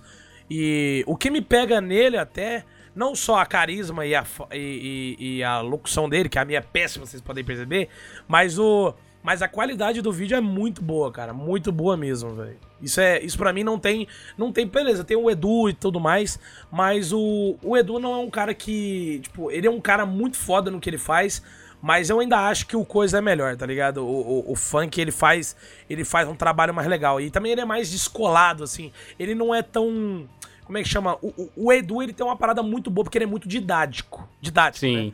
Ele, ele parece um professor jogando. Mesmo que ele não jogue bem alguns jogos e outros ele jogue até muito bem, mas o, o, o funk ele joga bem em todos os jogos e ele não é tão didático assim. E eu, eu, eu acho que eu, eu me envolvo muito com isso também, tá ligado? O fato dele ser mais descoladão e tudo mais. E, e ele mostrar algumas coisas que, tipo, alguma. Sei lá, o Edu talvez não falaria, tá ligado? É mais, ser mais. Ser mais. Como se você estivesse jogando com um brother assim do lado, tá ligado? É tipo isso. O, o funk. Sim, exatamente, cara. Eu acho que eu compartilho do, do mesmo pensamento. São duas pessoas que fazem conteúdos assim, por mais que sejam voltados para games, são conteúdos diferentes, né? Como você falou, o Edu parece um pai assim, né, pra gente quando a gente tá assistindo. E o Funk é mais um brother, vamos assim dizer, sabe? Ele é um brother, então, é, tipo isso. É tipo isso Exatamente. Um cara que também que eu me espelhava muito quando eu criava também conteúdo pro YouTube é o Soul 7, que é até a bio do, do Twitter dele, tipo assim, ó, provavelmente o gamer mais noob que você já viu, porém, o youtuber que mais se diverte. Inclusive a minha bio no. Eu lembro. Eu Ai, Pois é, Deus. é, velho. E, inclusive, é, é a minha bio, mais ou menos a minha bio que tá na Twitch também. Tipo, que eu não tô aqui para jogar bem.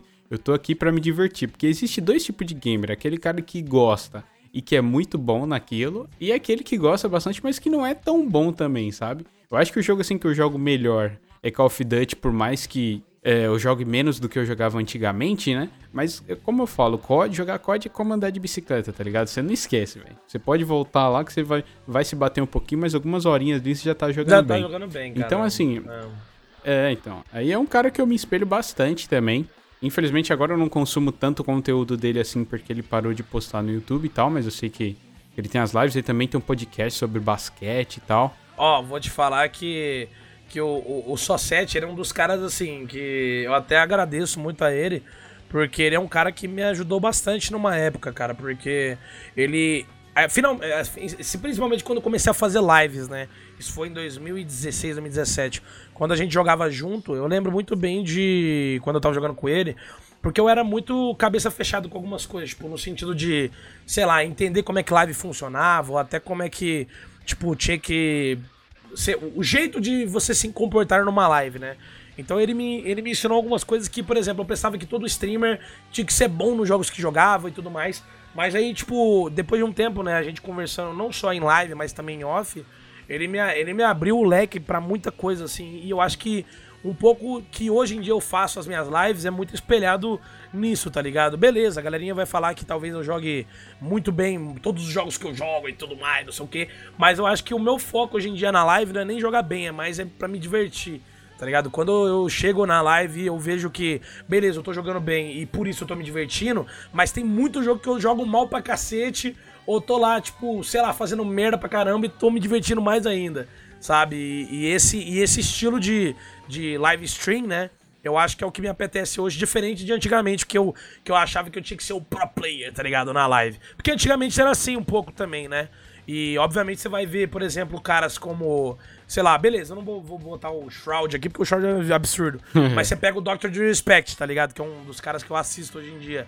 Que é um cara que é um personagem e ele, ele joga relativamente bem. Só que ele é zoeiro pra cacete, tá ligado? Então, assim, ele não tá ali pra, pra falar, nossa, eu sou o melhor de todos. Mesmo que ele fale, tá ligado? Porque ele é Dr. Disrespect. Né? Ele é de Inclusive, ele me, desculpa te cortar, mas ele, ele me lembra muito Colono, cara. Eu não sei se você tem Demais. essa. Você conhece mais do que eu, mas Pra mim, ele é o colono gringo, assim, sabe? Demais, cara, demais. Eu não sei. Assim, é porque aquele ali é um personagem, né? O colono é, é aquele jeito dele ele, ele, ele também faz. Ele é desse jeito também, tá ligado? Perto da gente. Zoando no, no, no, no TS ou até pessoalmente. Ainda mais quando é evento, cara. O cara ele, ele é animadaço. Ele é um dos caras que anima nós. Tipo, nós tá lá destruído no evento, com as pernas tudo dolorido. O cara fala, mano, levanta aí que eu tenho. que vambora, Vi, tem que fazer os negócios aqui. Ele, ele é animadaço, cara. Ele tem uma pilha. E, e, a gente chama ele de velho brocha, mas o cara é, é, é, absurdo da onde vem, tipo, a animação do, do, do colono, tá ligado? E isso, assim, realmente, quando a gente tá junto, ela se destrincha muito, tipo, pra gente. E aí a gente anima pra cacete fazendo vídeo, fazendo. É, tipo, numa feira, por exemplo, quando tá trabalhando numa feira. É do caralho mesmo. E eu acho que ele lembra bastante, sim, o, o Colonna um pouco. Em alguns momentos. Ele só não é desrespeitoso em algumas situações. Porque o Colono é ruim em todos os jogos. O Disrespect, pelo menos, ele é mais ou menos bom em alguns jogos, né? Mas enfim. Ah, cara, mas é isso aí. E eu acho que eu, é esse sentimento que tu falou anteriormente de fazer live que é, é, é, o que eu tenho hoje. Tipo assim, não é nem a questão de você não tá ali para ver a pessoa jogar bem. Eu acho que tá ali mais para você trocar uma ideia, para você fazer uma amizade. Tanto que tem gente que, tipo, ah, vê minhas lives, por exemplo, enquanto tá jogando videogame. Então, tipo assim, eu tá jogando algum jogo mais ok, assim, eu tá jogando, sei lá, um Fortnite, jogando um Salve Mundo no Fortnite ou algo do tipo. E ele tá ali, tipo, ah, vai conversando com você e vai jogando, vai fazendo as outras coisas e tal. E, e, e, é isso, cara. Eu acho que, como o Colono mesmo fala, né? Live é o futuro. e, é, e é o futuro, porque às vezes você cria um laços com, com o streamer e tudo mais, que independentemente do jogo que você joga, a pessoa tá ali te assistindo por você. Não tá ali porque você é bom ou porque tá ali porque gosta do, daquele jogo, sabe? Sim, você sim. Você começa a fazer uma amizade porque é isso, cara. Tá ali para ver você. Eu gosto, eu gosto muito de dizer que, assim como você conhece uma pessoa pessoalmente e começa a gostar dela, eu acho que a live. Eu acho que a primeira, o primeiro fato da galera entrar na live, se ela não te conhecer, é por causa do jogo. Então, tipo, o jogo é meio que o primeiro, o, o, o, primeiro momento que ela tá olhando. Mas depois que ela vai é assistir a live. De visita. É, o cartão de visita. Depois, cara, se o cara começa a ver que você é, tipo, tá ali trocando ideia, ou até tá jogando e tá se divertindo, e aí o cara começa a se divertir junto, mano, o cara começa a falar, mano, vou colar na live desse cara aqui jogando qualquer merda, porque se o cara estiver jogando Tetris Friends, que infelizmente não existe mais, muito triste, mas ele, Tetris Friends ele vai estar tá assistindo, tá ligado? O Alan, por exemplo, é um cara muito disso, você vai ver, tipo, a live dele jogando os jogos lá, é tipo, o cara tem 18 mil jogando tal jogo. Sei lá, pro outro ele tem 20 mil, mas, tipo, perdeu quanto? Quase nada. Tipo, a ganhou um pouquinho, porque a galera vai querer assistir aquele jogo, mas vai assistir porque o Alan, tá ligado? E o cara, ele é, E o Alan é muito gente fina, cara, pelo amor de Deus. E humildaço, cara. O Alan é humildaço, nossa senhora, velho. É, eu imagino, eu imagino. Realmente, esse, eu acho que esse é o, é o objetivo mais saudável, eu diria. Porque você alcançar mesmo relação com a pessoa, né? Não, não números e tal. Porque é isso que tu falou. Às vezes ele sabe, se ele rodar lá, sei lá, vou jogar um Fortnite com Patriota. Bum, vai dar 20, 25 mil pessoas. Vai dar muita gente. Mas agora você vê também que ele tá lá jogando todos os The Witcher e tal. E realmente tem ali 14, 15 mil pessoas e tal. E ele tá ali feliz, né, cara? É, realmente, isso é muito legal. Essa interação toda e esse engajamento todo e aquela relação que você cria com quem tá assistindo, né? Ah, demais, Muito demais, cara. Demais. Mas eu não sei se. Eu não sei você, cara. Porque assim, tem, tem acho que dois ou três meses só. Isso é tudo muito novo para mim também, essa questão de fazer live e tal. E eu comecei a fazer justamente porque eu me sentia muito sozinho jogando aqui. Com, com o lance todo de eu ter mudado de país e tudo mais, fica mais difícil de eu jogar com os meus amigos que moram no Brasil. Então, assim, mesmo assim, hoje em dia eu ainda jogo, eu fico com o Lego, eles ficam com o Lego, mas a gente joga junto pela parceria. Mas é como eu te falei do negócio do jogo de terror, sabe? Eu tô ali jogando sozinho, mas quando tem alguém me assistindo, interagindo comigo, é uma forma de eu me sentir mais próximo das pessoas e dos meus amigos que tá no Brasil, sabe? Nossa, demais! Então, por mais que tenha, tipo, sei lá, 10, 15 pessoas me vendo, sendo que eu sei que é meus amigos que estão ali, sabe? Que estão ali por mim, sabe? E eu não jogo bem, como eu disse, mas ele tá ali porque eles gostam de trocar ideia comigo. Então, acho que que esse é, o, esse, é o, esse é o foco. Não, uma coisa muito doida, pelo menos para mim, né, falando sobre o jogo de terror. Eu também não sou muito fã de jogo de terror, porque, na minha opinião, assim, depois que eu cresci, eu acho que Resident Evil nem é tão terror assim, que nem você falou. Mas jogos de terror como Outlast, esses jogos. Cara, eu vi uns vídeos, o PewDiePie, né? Eu adorava assistir ele, hoje em dia eu quase não assisto. Mas eu adorava assistir as séries dele e eu falava, cara, eu nunca vou jogar esse jogo porque eu sou muito cagão. Aí quando eu fui pra Mixer em 2018, 2019, quando eu fiquei lá na Mixer, cara, eu tinha uma galerinha, e é, hoje é muito maior, graças a Deus, que me assistia e eu comecei a jogar. Eu falei, mano, todo mundo falando, mano, tem que jogar Outlast, tem que jogar Outlast, tem que jogar Outlast. Falei, pô, então vambora, vamos jogar essa merda aí. Aí joguei o primeiro, cara, era cada cagaço que eu tinha, mas, tipo, eu não sei porquê, se eu tivesse jogando sozinho, com certeza tem alguns momentos ali que eu tenho certeza que eu teria apertado o ESC quitado, tá ligado? Mas como eu tava ali com a galera, eu tava jogando e eu fui até o final no primeiro e no segundo, cara. Mas já tinha umas paradas que. que tem até, eu, infelizmente eu não tenho esses clipes mais, mas tem uns clipes, cara, que é, é, é rachante de rir. É, é o racho de rir só de ver como eu me desesperava numa situação louca quando tinha que correr de uma pessoa.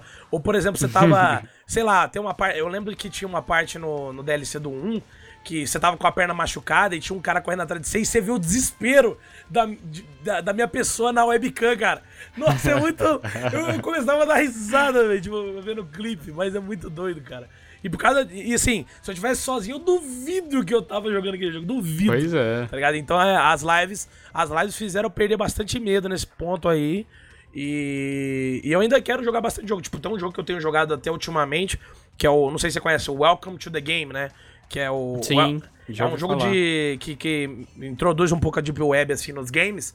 E aí, eu tô jogando o 2, né? E o 2 tem umas paradas que, mano, é de cagar na carça, velho. De verdade. E assim, eu não teria jogado esse jogo sozinho.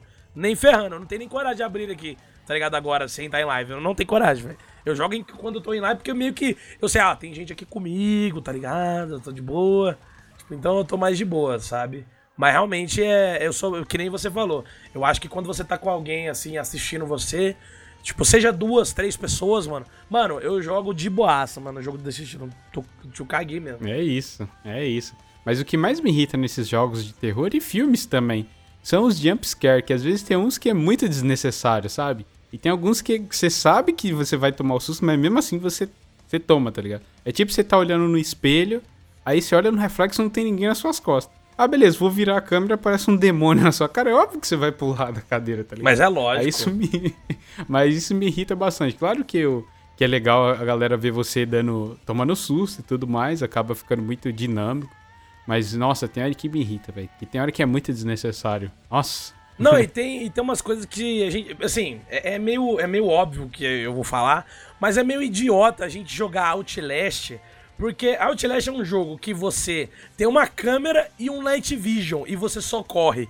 Olha que doente, você tem que ser muito masoquista para jogar um jogo desse. Pois é. Porque, tá ligado? Mas a gente joga Não tem nenhuma arma, mano. Eu não sei, eu acho que a gente joga esse tipo de jogo porque talvez porque a gente, como é que chama? A gente gosta de ter aquela adrenalina, tá ligado? De ter de, de, de sentir o medo, porque a gente não sente medo, tipo, sei lá, muitas partes do nosso dia tá ligado? Nesses momentos. Então, assim, esse negócio de perseguição, pelo menos eu jogo esse tipo de jogo. Não só porque a galera pede, mas é uma parada que, que vai ativar uns negócios que, em você que é meio louco, tá ligado? Vai vir umas adrenalina, tá ligado? É, é, meio doido assim. Mas é um jogo que, tipo, não faz sentido jogar, mas a gente joga. E é um dos jogos mais jogados aí, tipo, de terror, pelo menos. E, e um dos mais bem feitos também, né?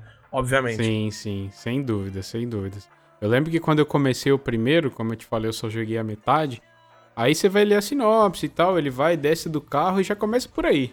Tipo assim, por que que o diacho do cara, tudo bem que ele é um repórter, investigativo e tudo mais, mano, mas nunca na minha vida que eu ia entrar naquela mansão, naquela casa, eu não lembro se é uma casa, se é uma mansão, se é um manicômio, não sei lá. Mas nossa, velho, já me, já me irrita, tipo, meu, pega esse carro e vai para casa, sabe? Não tem é, jogo, já cara, pode ir embora. Meu Deus. Nossa senhora, é. cara, é muito, é muito doideira, mano, o, o como o, o, os caras fizeram o jogo. E com certeza eles, por exemplo, pegaram um, esses psicanalistas, esses psicólogos, esses caras doidos aí, para fazer um jogo desse, porque o que te traz de, de paranoia no jogo, para você ficar desesperado, os negócios, certeza que teve um estudo, tipo, como funciona o cérebro humano para fazer o jogo, tá ligado? Certeza, cara. Porque não tem tanto. Porque tem jumpscare no jogo, né? Como você disse.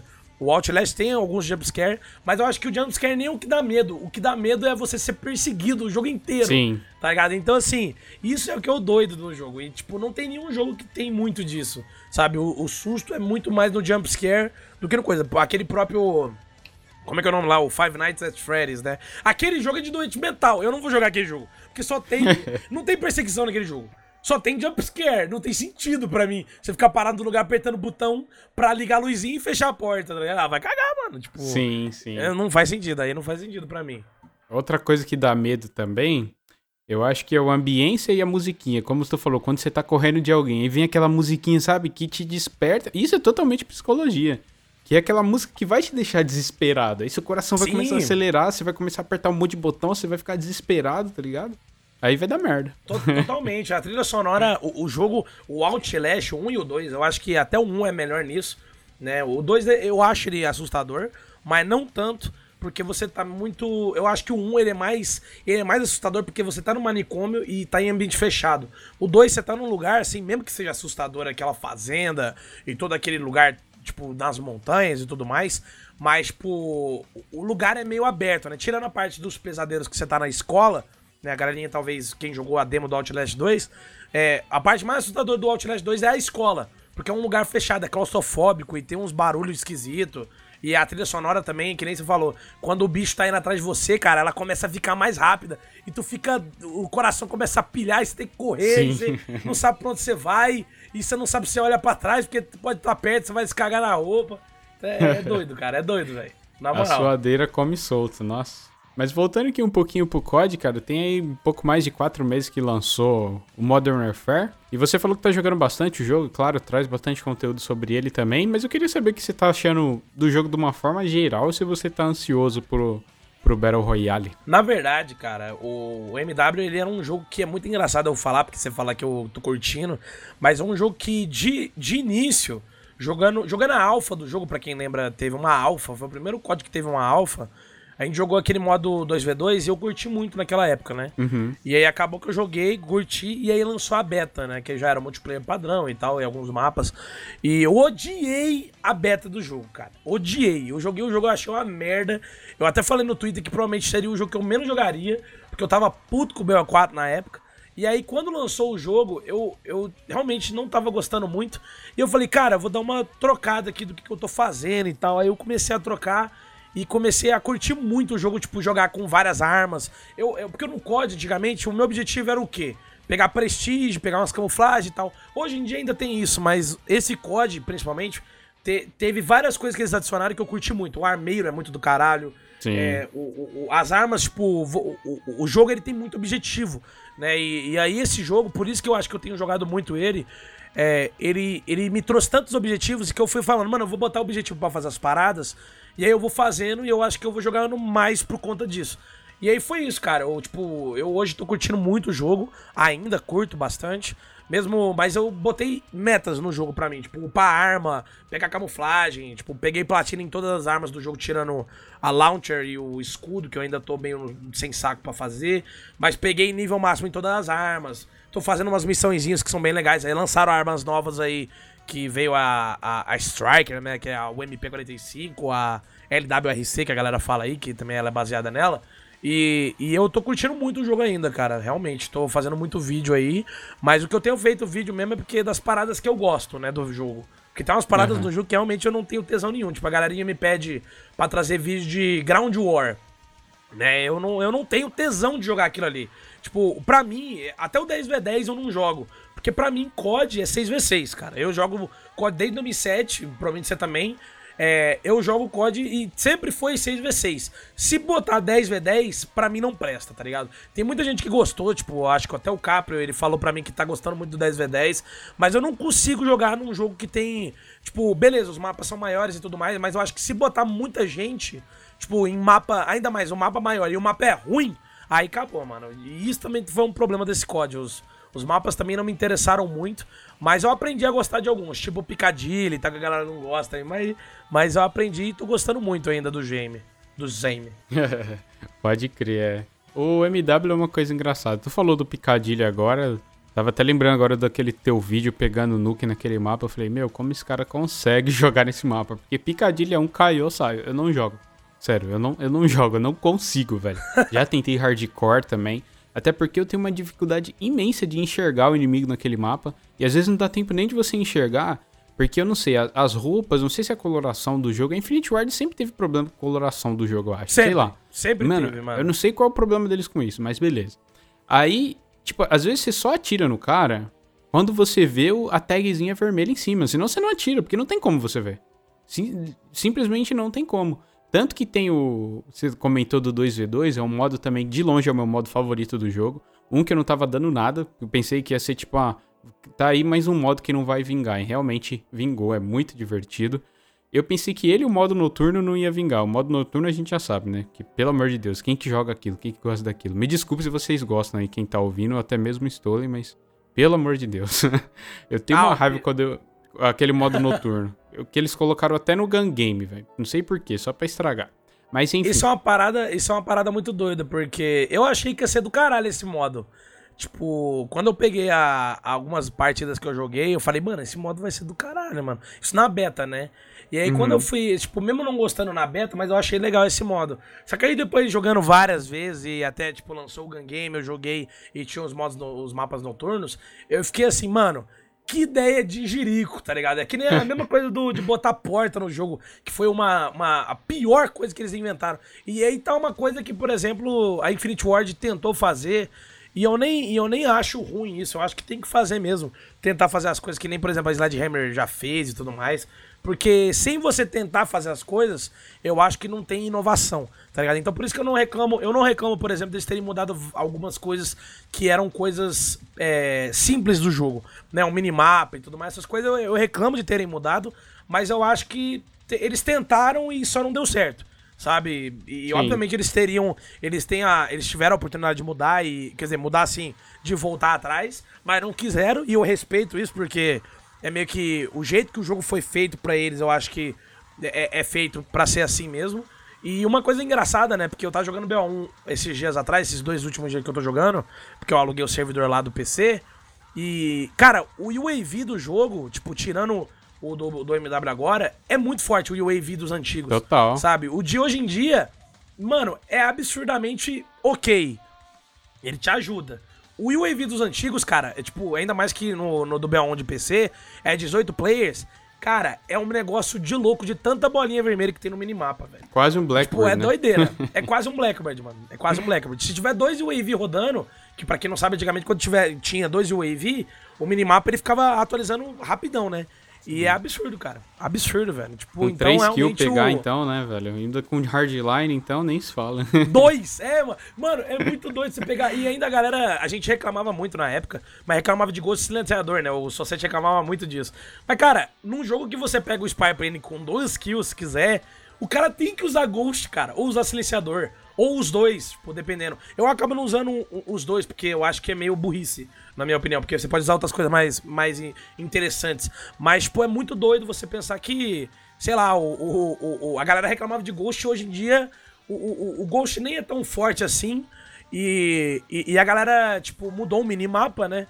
E, e hoje em dia eu me acostumei com isso. Só que eu acho que se voltasse para o de trás eu curtiria mais, mas eu acho que o jogo funciona muito bem, né? O MW ele funciona muito bem nesse sentido, nessas mudanças que fizeram. Eu acho que o único problema mesmo é o fato da bússola é tipo ser inútil. Na minha opinião, a, a bússola é muito inútil. Mas enfim, eu ainda uso algumas vezes a bússola, principalmente quando eu tô caçando kill, porque você tem que ficar olhando para onde tá rolando os tiros, mas ela mais atrapalha do que ajuda. Então acaba que o MW fez essas mudanças e essa, no, no, caso da bússola foi meio retardado mental, mas enfim. Isso aí faz parte, infelizmente. Mas isso é um ensinamento, cara, eu acho. Acho que é um ensinamento até. Sim, sem dúvida. Eu vou até te falar que eu tinha até esquecido da existência da bússola. Acho que eu nunca joguei uma partida do Modern Warfare olhando, cara. Juro, juro por Deus. Até porque eu lembro que quando, antes deles lançarem o jogo e tal, tava tendo aquela polêmica toda que eles queriam tirar o minimapa. Aí eu fico, imagino, fico imaginando, aqueles mapas daquele tamanho, sem minimapa e só com aquela bússola, meu Deus do céu, o que ia ter de, de Cara, você imagina, camper, velho? Meu Deus. Você imagina Piccadilly sem minimapa, brother. Não, não, não dá. Não dá. Cara, não dá, velho. Eu joguei Piccadilly e eu gosto do Piccadilly hoje. E é muito engraçado a galera falar que eu pego o nuke nesse mapa hoje, mas é porque, além de eu conhecer o mapa, as pessoas não gostam do mapa. Então, o que acontece? Eu tenho uma coisa boa, que é o fato de eu gostar do mapa hoje em dia e conhecer o mapa de cabo a rabo e o fato das pessoas não gostarem do mapa. Então o que acontece? O cara vai jogar da maneira mais estúpida possível no mapa, rushando no meio e tudo mais. Então fica bem mais fácil de jogar. Aí os caras falam, ah, tá jogando com bot. Não, velho, o cara tá jogando picadilha e ele não gosta do mapa, ele vai ficar rushando que nem um maluco, tá ligado? E fica muito mais fácil para mim jogar, tá ligado? Tipo, o mapa. Não é toa que, por exemplo, tem mapa de Picadilly que eu pego. Eu, já, eu acho que o meu recorde de kills no TDM foi 47 e eu fiz no Picadilly, tá ligado? Porque os caras, tipo, estão cagando pro mapa e eles vão cheirando que nem um maluco e cagou, tá ligado? E eu manjo do, do, do spawn do mapa e tudo mais. E por isso eu acho que eu me dou muito bem, por isso que eu peguei Nuke duas vezes até. Eu peguei até duas vezes nesse mapa, que até tá no canal. Eu peguei até com a, com a Striker. Quando lançou o, o, o a Striker, eu peguei um Nuke de novo naquele mapa. E aí eu fico pensando, porra, mano, eu, eu sou. Ou o mapa é muito ruim para muita gente, ou eu aprendi a jogar o um mapa. E no final das contas eu penso que eu aprendi a jogar o um mapa e o pessoal não gosta e eles cagam e jogam de qualquer jeito, tá ligado? No mapa. Então acaba que eu, eu, eu, eu tenho essa vantagem, né, eu acho. Ah, sim, é. Eu acho que quando você sabe, a partir do momento que você sabe e você joga bem no mapa justamente por causa disso, você passa a gostar dele porque você é bom, né? Eu acho que a gente, como você falou, como a gente já não gosta e tal, a gente nem tenta dar uma chance, não tenta aprender, já fala tipo, ó, já tchau, caiu esse mapa, tchau, eu não, eu não jogo. Quando, quando lançou, eu, o que me chamou muita atenção nesse mapa foi o visual, porque eu acho ele um mapa muito bonito. A temática e tal. Até naquela parte da campanha também ali é muito legal. Só que, sei lá, os, como você falou, dos spawns. Eu, eu, não sei se foi uma escolha boa. Depois até eles mudaram a B de lugar também, porque antes era uma bosta jogar Domination naquele mapa, eu achava. Mas sei lá, você comentou também da questão das portas no jogo, que eu também acho que foi uma péssima adição. Porque assim, eles colocam para você liberar a Claymore logo de cara e tem porta no jogo. Olha a combinação. Os caras fecham a porta, mete uma Claymore Perfeito, ali. cara. Horrível, cara, você horrível. Entra, bum. Não, não dá tempo mesmo, de fazer tipo, nada. Veio essa atualização que mudou os perks, né? De lugar aí, ah, sei lá, o, o Steam Shot. O Steam Shot não. Aquele recuperação rápida agora ficou bom e tudo mais. E, e, muita gente começou a usar ele, mas, cara, eu não consigo jogar esse jogo sem um EOD, cara. Porque se eu passar numa porta e eu morrer pra uma Claymore, eu juro pra você, eu taco a, o controle na parede, velho. Porque eu odeio morrer pra Claymore, cara. E tem vezes que você vai morrer, porque, por exemplo, você tá, você tá passando numa porta, tem uma Claymore, aí você toma dano na Claymore. Aí você passa na outra porta, tem uma Claymore, aí você morre, porque não, não dá conta. O EOD não aguenta as duas. Mas, tipo, tem umas paradas que eu fico de cara com uma galera, tipo, como é que eu vou dizer? Tem paciência tá ligado? Para jogar com sem o LD, por exemplo. E, e, outra coisa também que eu odeio nesse COD, e muita gente fala, por exemplo, que gosta de gosta do o Hackney Yard, é um, é um mapa que é bom, só que ele tem um problema e por isso que ele não é melhor do que Gunrunner, na minha opinião. É que ele é vertical. Eu odeio esse jogo nesse ponto da verticalidade que ele te traz, pelo fato de você conseguir subir em qualquer coisa. Tá? Você consegue subir em cima de um prédio. Tem um lugar até no, no Hackney Art, se você usar um escudo, você consegue subir num lugar que é mais alto do que é possível ir no mapa, tá ligado? Então é, é umas paradas que, que eles tiraram muito aqueles limites de mapa, tá ligado? Que você consegue ir, ir, ir em cima de prédio e subir em cima de lugares que você não passa. Que é uma parada que a Infinity Ward, ele tentou, eu acho que tentaram inovar com isso para ter uma liberdade a mais, mas eu acho que o, o, jogador de COD, cara, não pode ter liberdade com ele, cara, não pode. Porque se você abre a liberdade para ele, ele faz merda, entendeu? É assim que funciona. O jogador de COD ele tem que ser trilane e fechadinho para ele jogar daquele jeito, passar nos lugares, ter uma janelinha, beleza, pode ter uma janela e tal, um negócio, mas se for vertical e puder subir na porra toda, vai ter uns caras arrombados pra ficar escondido, cara. Que pelo amor de Deus. Você viu aquele mapa novo, o, o Atacadão lá? Eu ia comentar Nossa dele agora. Senhora, cara. Pelo amor Você, de Deus. Cara, eu fui jogar ele ideia, esses mano. dias. Eu fiquei maluco. Nas Até hoje eu fico, na verdade. Eu joguei, sei lá, umas 5 partidas nesse mapa. Até hoje eu fico maluco, porque é 55 lugares que você tem que olhar para ver se tem cara, se tá vindo inimigo. Cara, eu não sei, eles não aprendem.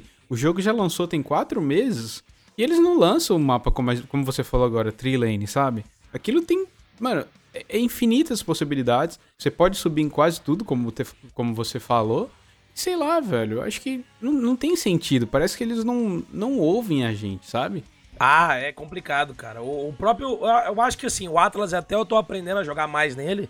Mas o, o problema do Atlas, na minha opinião, aquele mapa, é o fato de. Beleza, ele é trilane até. Se você apertar o start e ver o mapa, ele é trilane. Só que ele. É que nem eu falei. Tem muita liberdade pra você fazer, entrar nos lugares, tá ligado? Tipo, entrar num lugar aqui, e aí o caminho para de ser trilane e ele vira meio que um trilane meio estranho, assim. Você entra nos lugares que passa pelo meio.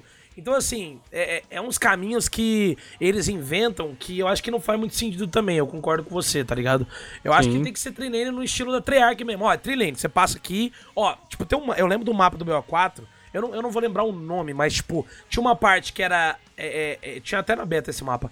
Era a parte esquerda que tinha um matagal. Aí no meio você passava numa ponte que tinha uma janela do outro lado e tinha umas águas no meio. E, e, tinha do lado direito que é uma parte mais aberta, né? E tinha uma água também, mas era uma parte mais, tipo, mais só de pedra, né? Só de, de rocha. E aí esse mapa, ele, ele é meio um mapa, tri, ele é trilane, só que ele não é tão aberto quanto esse Atlas Gord, tá ligado? Porque tem a, a água ali que você pode passar do lado direito do mapa pro meio por causa da água, pode passar pro lado esquerdo. Então, assim, é umas paradas que a, a, seria legal trazer pra esse COD. E a Infinity Ward talvez tentou trazer isso, só que abriu demais. Não pode abrir demais. Se abre demais, dá merda, tá ligado? Porque Sim. jogador de COD é, é rato. Jogador de COD, eu gosto de falar. Se o cara. Beleza, o, o, casual não vai ser rato, mas o jogador de COD mesmo, ele é rato, cara. Não tem jeito. Ele vai entrar no lugar, vai descobrir um jeito de jogar, vai descobrir um jeito para ficar escondido. É, é foda, cara. É foda. E eu nem critico isso. Eu nem critico isso. Eu acho que o cara tá sendo esperto mesmo. Mas se deixar muito aberto, fica muito lugar para olhar, cara. É, é, é, muito doido você ruxar no meio ali e você falar, mano, tem um, pode ter um cara ali em cima, pode ter um cara aqui na direita, um cara ali na lona, em cima da caixa, olhando ali na esquerda, em cima do. É, é doido, cara. É, a, a mente buga. Por a mais que buga, seja um trilane, na teoria, como você falou, você abre o minimapa, beleza, é trilane. Mas aí tu tá no jogo, Pô, não parece ser, porque é tanta brecha como tu falou, que nem, vou dar o um exemplo da Slums, vai, do BO2. É um mapa trilane que a gente gosta. E aberto. Classicão, aberto, aberto, no chão, não tem um segundo andar naquele mapa. E é um mapa que funciona muito bem, cara, mas eu não sei qual é o problema dele, sabe? Assim, eu entendo também que a gente, jogador de COD e a comunidade em geral é meio chato. É meio chato. Porque assim, a gente, a gente cobra mudanças e quando eles tentam mudar, a gente não, não se agrada. Que nem tu comentou do Ghost, vai. Aí você falou também que os Wave antigamente era muito forte. Aí tu chega lá no Ghost, pô, é aquele bagulho do Satcon. Você tem que colocar dois no chão. Pra mim aquilo era horrível. Era horrível, não. É. Mataram, mataram o AV, mataram. Demais, demais. Ainda mais aquele jogo com os mapas gigantes, mataram o AV. Entende? Então, assim, são mudanças que não, não, não fazem muito sentido. As portas, como a gente já falou, e o design dos mapas, né? Eu acho que, assim, o Modern Warfare tinha tudo, cara. Tudo para ser, assim, eu, eu até arrisco que é, vai, o, último, o melhor código aí dos últimos tempos pós BO2. Não, ele é, ele é. Isso, isso não tem o que comparar, cara. Não tem como você não, falar. Não, não dá, tá, porque ele, tá ele trouxe muita coisa boa também, né, cara? Tipo, não tem supply drops, as armas de graça, os mapas e tal, tudo ser de graça também. Isso é muito bacana. Crossplay, que eu acho que é uma coisa que 2020 é obrigatório todo jogo ter crossplay sabe? Então, assim, tem muita melhoria boa, isso a gente não pode negar. E vamos ver como é que vai ser o Battle Royale também, se vir de graça e tudo mais, como estão falando, acho que vai, de, vai dar um boom muito grande pro jogo. Porque falando em números mesmo, pô, tu entra lá no Twitch, geralmente, sei lá, tem de 6, 7 até 8 mil pessoas lá naquele canal, né, do, do jogo. jogo. Aí tu pega o Apex Legends, sei lá, tem 36 mil. Aí você vai no Fortnite, obviamente, sempre quase tem 100 mil pessoas. Tal. Então, assim, cara, é, eles têm um público muito fiel, mas eu não sei se eles pecam nisso de, tipo, todo ano lançar um jogo novo. Como tu falou, um dia COD vai acabar. Isso é, é inevitável. E eu acho que eles vão ter que correr, tipo, para fazer algo como eles fizeram com o COD Online. Eu até comentei sobre isso no episódio anterior com Doubles. Que eles vão ter que lançar uma vez, tipo assim, ah, vai juntar, tipo, os melhores mapas da Infinity Ward, os melhores mapas da, da, da Treyarch também, vai juntar as melhores armas tal, vai tudo que é fan favorite vai jogar num jogo só, sabe? Porque eu acho que é o único jeito que vai, tipo, dar um boom na franquia é quando, quando a gente cansar de vez. Porque a gente fala, ah, COD sempre a mesma coisa, não muda e tal. Mas todo ano que lança é um dos jogos mais vendidos, é um do concorre lá aos melhores multiplayer. Então, assim, eles têm a faca e o queijo na mão, cara. É só saber sabe? Manipular mesmo. Cara, é muito engraçado como, assim, a gente vai. Eu falo e a galera fala que eu sou saudosista, os caramba, eu gosto muito de COD e tal, fãs da série, né? Mas, cara, uma coisa que eu não gostaria que fizessem, mano, é tipo, mudar o COD. Porque a galera fala, ah, porque o COD não sei o quê. COD, vamos dizer assim, COD nunca, nunca tem, como é que chama? É, COD nunca tem muita inovação, COD é sempre a mesma coisa. Falei assim, mas, mano, eu dou graças a Deus que é. Porque se não fosse, provavelmente eu nem estaria jogando mais. tá ligado? A verdade é que eu jogo COD porque COD é COD. Não jogo COD porque COD é BF, eu não jogo COD porque COD é PUBG, eu não jogo COD porque COD é, é Fortnite, entendeu? Eu jogo COD porque COD é COD, entendeu? Desde 2007 eu jogo. Então assim, o que faz o COD ser o COD é o fato dele ser aquele jogo. Simples, arcadezão. Beleza que o desse ano não é tão arcade, mas... Por exemplo, você vai jogar BA1, que nem eu tô jogando direto lá nas minhas lives. Cara, você sente um tesão jogando o jogo, você fica assim, cara, isso que é muito foda, cara. Principalmente quando você pega o, você pega o Blackbird, e é muito doido, né? Porque o Blackbird é muito forte. Você, é, é, eu tava é, até zoou na live, né? Porque antigamente a gente jogava, o minimapa era tão absurdo de forte, que a gente não jogava nem olhando pra frente, você jogava olhando pro minimapa, tá ligado? Sim, total. Eu lembro que eu, eu lembro que eu fazia isso, cara. Eu lembro que eu fazia isso, eu ainda faço, né? Eu tava, eu fui jogar o tava jogando ontem, né? E, eu, e teve uma hora na live que eu fui dar uma olhada depois da gravação, que o meu olho tava no minimapa e o jogo tava rolando. Aí quando chegava a parte que eu via que ia ter fight, eu olhava pra tela. Tá ligado? Então é muito doido, cara. É muito doido você ver que, que tipo, antigamente o jogo era muito mais arcade e era mais divertido. E hoje ele é um pouquinho realista e, e, e, e a parte que é arcade ainda faz o jogo ser COD e faz ele ser bom. Tá ligado? Senão eu não estaria jogando, tá ligado? Até hoje. Sim. Então é. Eu acho que a galera tem que parar de reclamar. É, nesse sentido, e eu acho que tem que reclamar em alguns sentidos, obviamente, o fato dos mapas serem ruins. Eu acho que isso é um ponto muito importante e é ruim mesmo, tá ligado? Dos minimapas, então é, é, é desse jeito. Mas não pode falar que, sei lá, esse COD é, é, é, pior porque ele tem uma, uma, parada mais realista, tá ligado? Mesmo que não seja, não, é, não chega nem perto, mas enfim. Sim. Sim, eu concordo. Como você falou do Ground War até, eu também é um modo de jogo que não me agradou. E justamente, acho que vou até usar suas palavras, eu jogo porque é COD, aquilo é COD. E no Ground War eu não sinto, cara, que eu tô jogando COD, sabe? Com aquele monte de veículo que não é Kill Streak e aquele monte de gente. Eu acho que foi uma edição, uma adição assim super bem-vinda pro jogo, porque antigamente tinha mais disso. Hoje eu acho que tem, mas nem tanto. Tipo, de daquela guerrinha de, ah, de Battlefield ou COD, sabe? Então acho que isso daí foi um jeito também de puxar meio essa galera que gosta desse estilo de jogo. Só que para mim é como tu falou, cara, COD é aquele 6v6 ali, no máximo 9v9 no, no Ground War e tudo mais. Mas é um modo de jogo que não me agrada. Acho que foi uma edição muito, uma edição muito bem-vinda, como eu disse, porque quem gosta tá lá. Mas não sei, não, não me apeteceu muito não. Mas eu tô mesmo muito ansioso pra, vir, pra ver o Battle Royale porque eu acabei que eu não joguei do Black Ops 4.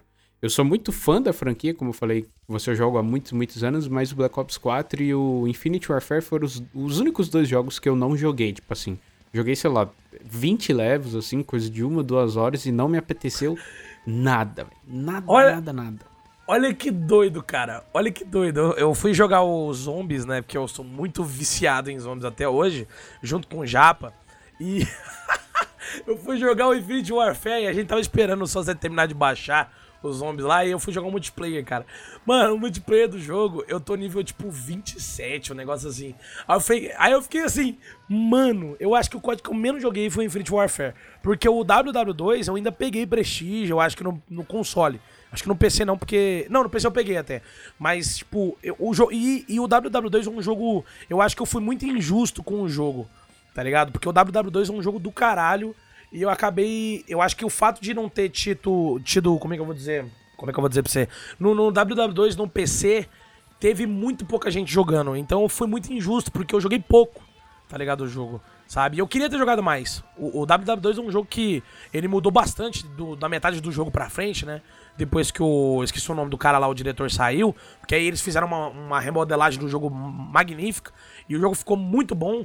E eu acabei perdendo isso, sabe? Eu nem eu acabei nem jogando. Acho que eu, joguei, eu acho que eu joguei uma partida só e acabei sumindo do jogo de novo. Mas realmente esses jogos tipo que saíram depois do BO2, eu joguei muito BO3, joguei muito BO, o BO4 joguei relativamente bastante, mas o AW, o IW, o Ghost, é, o, o qual que é o outro? teve mais um, eu acho. Não, não, fora esses três. Esses três eu quase não joguei, cara, de verdade. Teve o Modern Warfare Remaster também, né? É, o Modern Warfare Remaster eu tentei jogar, cara. Eu tentei jogar. Mas não teve jeito, velho. Eu acho não que não teve, teve o mesmo jeito, feeling velho. do COD 4. O, o jogo não teve.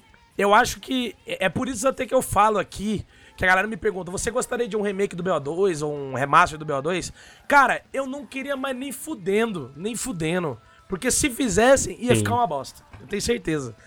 Porque o COD 4 eles fizeram e era um jogo que eu gostava muito. E todo mundo, por exemplo, das antigas que eu conheço, tá ligado? O, o meio quilo, até o meio quilo entrou em contato comigo na época do COD 4 Remaster para jogar junto. E cara, eu durei uma semana no jogo, porque a, a, a, mentalidade do jogador de COD é muito diferente, tá ligado? É muito diferente antigamente.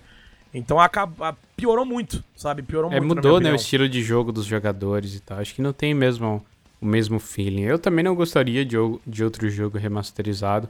Eu acho que assim, quando eles lançaram o COD 4 Remaster, teve adições assim, tipo, de mais camuflagens, de armas novas e tal, para meio que dar é uma forma de prender o jogador, né? Porque a gente sabe que COD 4 era um jogo extremamente simples, né? É. Era um pouco, era poucos killstreaks, você não podia nem escolher, né? Só tinha os padrões ali e tal. Mas, cara, eu não sei também, não, não foi o mesmo feeling. Eu acho que a época é outra. Até eles lançaram simultaneamente com o IW, foi o que me fez comprar o jogo, porque eu não ia mais dar chance para jogo no futuro. Mas eu também joguei bem pouco, assim como, assim como você. E, e o BO3 eu joguei bastante também, acho que até mais pelos zombies. Eu acho que eu cheguei no Prestígio 5, assim, chegou uma, uma época assim que também. eu parei. Mas de longe, para mim, o Black Ops 3 é o meu, meu jogo favorito, assim, pós BO2, depois do MW, claro. Justamente por causa dos zombies. Porque aqueles zombies para mim é o melhor. Agora eu também comprei, até comprei essa semana o BO3 do PC, que eu nunca tinha jogado Custom Zombies, né? Como eu te falei, eu sempre fui jogador de console. E nossa, como é bom, né, cara? Dá uma uhum. vida a mais ao jogo. Cara, é maravilhoso. Total, total, cara. Não, o BO3 eu lembro que eu era tão viciado nos zombies, cara, que sem zoeira, eu acho que eu tenho mais prestígio nos zombies do BO3 do que no multiplayer. é bem isso. De verdade, eu, eu, era. Mano, não, e o mais doido, eu lembro que eu tinha. Eu, eu, eu, eu curtia tanto aqueles zombies que eu tinha umas vibes muito loucas. Eu chegava de tarde assim. Falava, mano, eu vou jogar os zombies. Eu ficava jogando umas 5 horas. Eu entrava em There Easy, tá ligado? E fazia, mano, eu vou upar algumas armas hoje. Vou pegar líquido divino e vou upar umas armas. Aí eu, mano, eu ficava doideira jogando e ficava, mano, isso aqui é muito foda. Eu nem vi o tempo passar, sabe? Os, e, e, a história do BO3 também é muito foda, tá ligado? Sim. A do BO4 é muito boa também, tá ligado? Eu acho que o jeito que terminou, não achei ruim. Num, num primeiro momento eu achei, mas eu achei fraco o mapa que terminou, sabe? Porque o BO4, né? O último mapa que a gente teve novo de zombies foi o do BO3, né? Foi o. Revelations. Que teve tudo novo, né? Não, o God of Crove. Ah. O Revelations teve. Os caras adicionaram os negócios que já tinha. É verdade. A única parte nova do mapa era a, o lugar da boss fight e o início do mapa. Só isso. O resto, você vai olhar, é a Origin, é a Shangri-La, é a The Zendraha. É, é um do BO1 oh, também. É, a Origin já falei. Tinha uma parte do. Bar tinha, uma, tinha uma. Aquela descida do Buried. Tinha Mob of the Dead. Tinha. O que mais? Era Verhooked. É Dart Derantot, é isso. Verhooked, tá ligado? Tinha tudo isso, sabe? Então era tudo meio. Não tinha nada de novo ali. Tinha duas partes nove e acabou. Ah, mas beleza, os caras tiveram que deixar é, os mapas voando e tal. E, mas a sacada do mapa é muito boa. Eu, eu sou muito fã da Revelation. Tipo, eu não tô sendo hater da Revelation. Adoro a Revelation. Tipo, mas o. Mas o, o fato de você jogar o BO4 e não ter nenhum mapa novo do Ether, né? O Chaos, beleza, tem vários mapas novos. Mas você jogar só remaster barra remake é meio merda, tá ligado? Na minha opinião. Eu achei meio ruim. Sabe? Ainda mais do final ser um mapa remake, tá ligado? Sim. De verdade. Isso foi muito triste. Eu acho que opinião. funciona como mapa extra, como, assim como eles fizeram tipo, um tempo depois do BO3, eles lançaram aquele pacote que eu esqueci o nome, Chronicles, né? Zombies Chronicles. Zombie Chronicles. Isso, que veio todo aquele pacotão de mapa. Acho que assim é legal fazer. Agora, pra história principal, realmente eu também acho que não, não, não é tão legal, não. Até porque eu acho que uma coisa que era muito da hora também dessa época era o hype, né? Tipo, das Nossa. teorias que criavam. Eu lembro Nossa. o BO3, o BO3, cara, eu. A galera pode falar o que for, mano. E o Japa fez um top e eu concordei com ele, tirando a primeira colocação que é da Origin. Porque eu sou hater da Origin. E não é um mapa ruim, tá ligado? Muito diferente do que a galera pensa, que eu odeio o mapa. Eu não acho o Origin ruim. Eu só não acho o melhor mapa, tá ligado? É simples. Tipo, a galera acha que Origin é o melhor mapa de todos, mas eu só não acho um mapa, tipo, que merecia ser o top 1. Porque, por exemplo, a gente tem Gora de Crove, que na minha opinião tem o melhor easter egg Tipo, de todos os jogos. Mano, eu nunca vi um easter egg tão foda que no da Agora de Crove, cara. E tão eu difícil vi, também, né, cara? Eu não sei você, mas eu e tive difícil, muita dificuldade. Cara, na moral. Nossa, mano. Na verdade, o único que é mais difícil que ele. Porque God de Crove é, é, eu acabei não fazendo na época que era muito difícil. Né? Eu tentei fazer, mas não consegui porque eu não tinha o chiclete para fazer. Mas eu vi o Jaba fazendo. Mas tem um outro easter egg que eu fiz E antes do update de ficar um pouquinho mais fácil, que foi o da Blood of the Dead. O easter egg desgraçado, mano, pra fazer sozinho, velho. Nossa senhora, velho. Porque você tinha que fazer. Porque lembra muito da God of Grove. Você tem que fazer, tipo, fazer algumas coisas e tudo mais, fazer um. Fazer uns rituais, né? Fazer as challenges e tudo mais. E tem uma challenge muito absurda, cara, de difícil de fazer sozinho. Ainda mais que tinha uma parada antigamente, né? Que antes de descobrir, você tinha que fazer o, o jogo até o round 21 para começar o easter egg. Então, tipo, era muito difícil, cara. Aí depois eles descobriram que dava pra fazer até o round 7.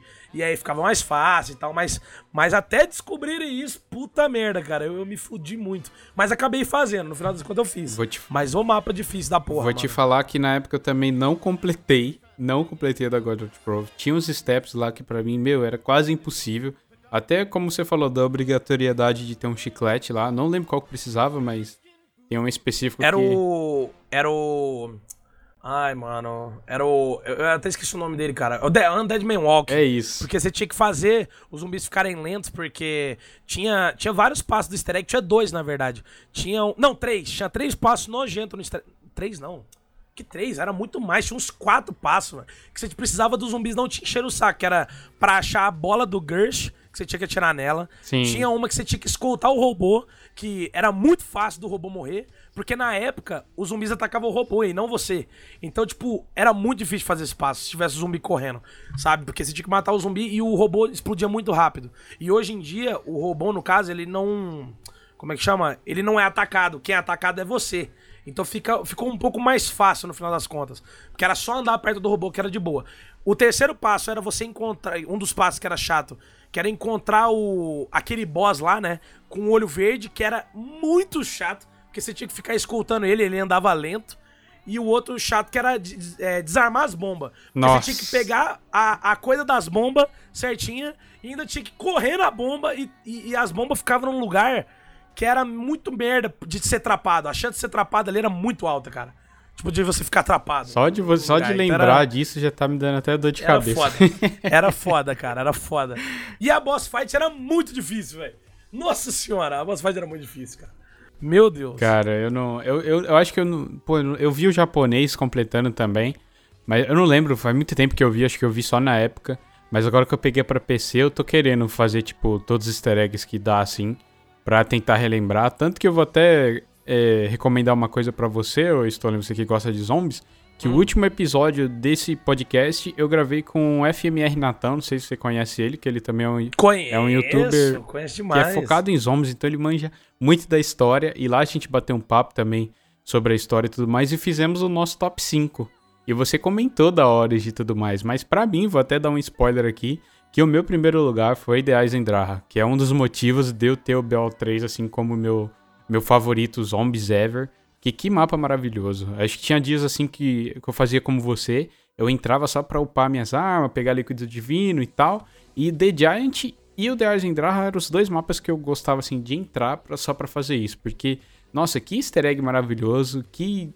Nossa, as armas especiais. Mas o easter egg da The Arzendraha é muito gratificante. Dava prazer. Uhum. Dava prazer. Porque você fazia o, o arco. Tipo, e o mais legal, eu, esse mapa foi um dos mapas que eu mais joguei também, né? E porque na época eu falei da The Giant, que eu ficava pegando líquido divino, mas é porque não tinha The Arzendraha na época, né? Quando lançou o jogo. Uhum. Mas quando lançou o The Arzendraha e eu aprendi a fazer o easter egg, cara, eu lembro que eu fiz o, o easter egg com todos os arcos. Tipo, eu fiz o primeiro, eu fiz com o elétrico, que é o mais fácil, depois com o de fogo, depois com o de lobo, depois com o de caveira. Eu fiz o easter egg umas acho que eu fiz umas 10 vezes, cara. E, e, toda vez eu tentava mudar alguma coisa que eu tava fazendo.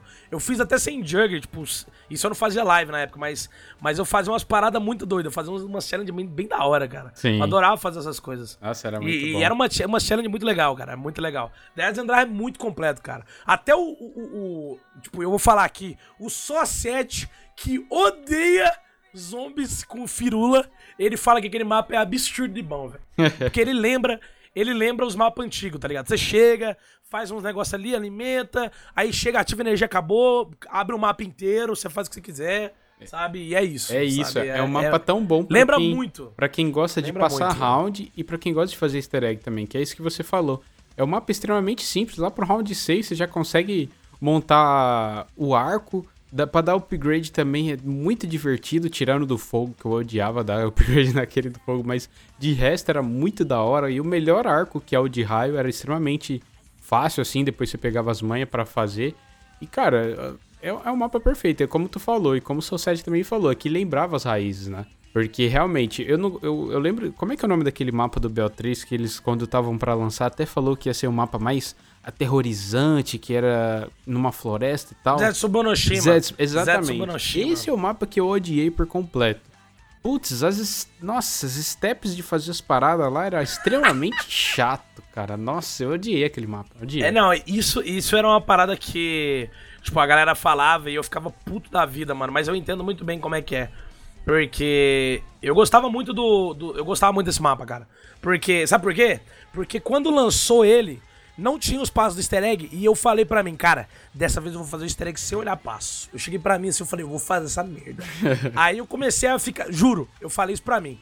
Aí eu fiquei, eu não olhei nada, cara. Fui fazendo e tal, descobri uns passos. Eu cheguei mais ou menos até a parte do. De, de botar. Eu, eu, encontrar, eu encontrei essas peças, as peças só que eu não consegui descobrir, tipo, como é que fazia para encontrar a bala de canhão, tá ligado? E em nenhum momento eu achava alguma coisa que me ensinava que eu tinha que fazer uns negócios assim. E como é que pegava aquela água, água colorida, uns negócios assim. Então, sei lá, eu gostava muito daquele mapa. E o fato de. A, a, eu, gostava, eu gostava dessas paradas e por ter jogado tanto naquele mapa.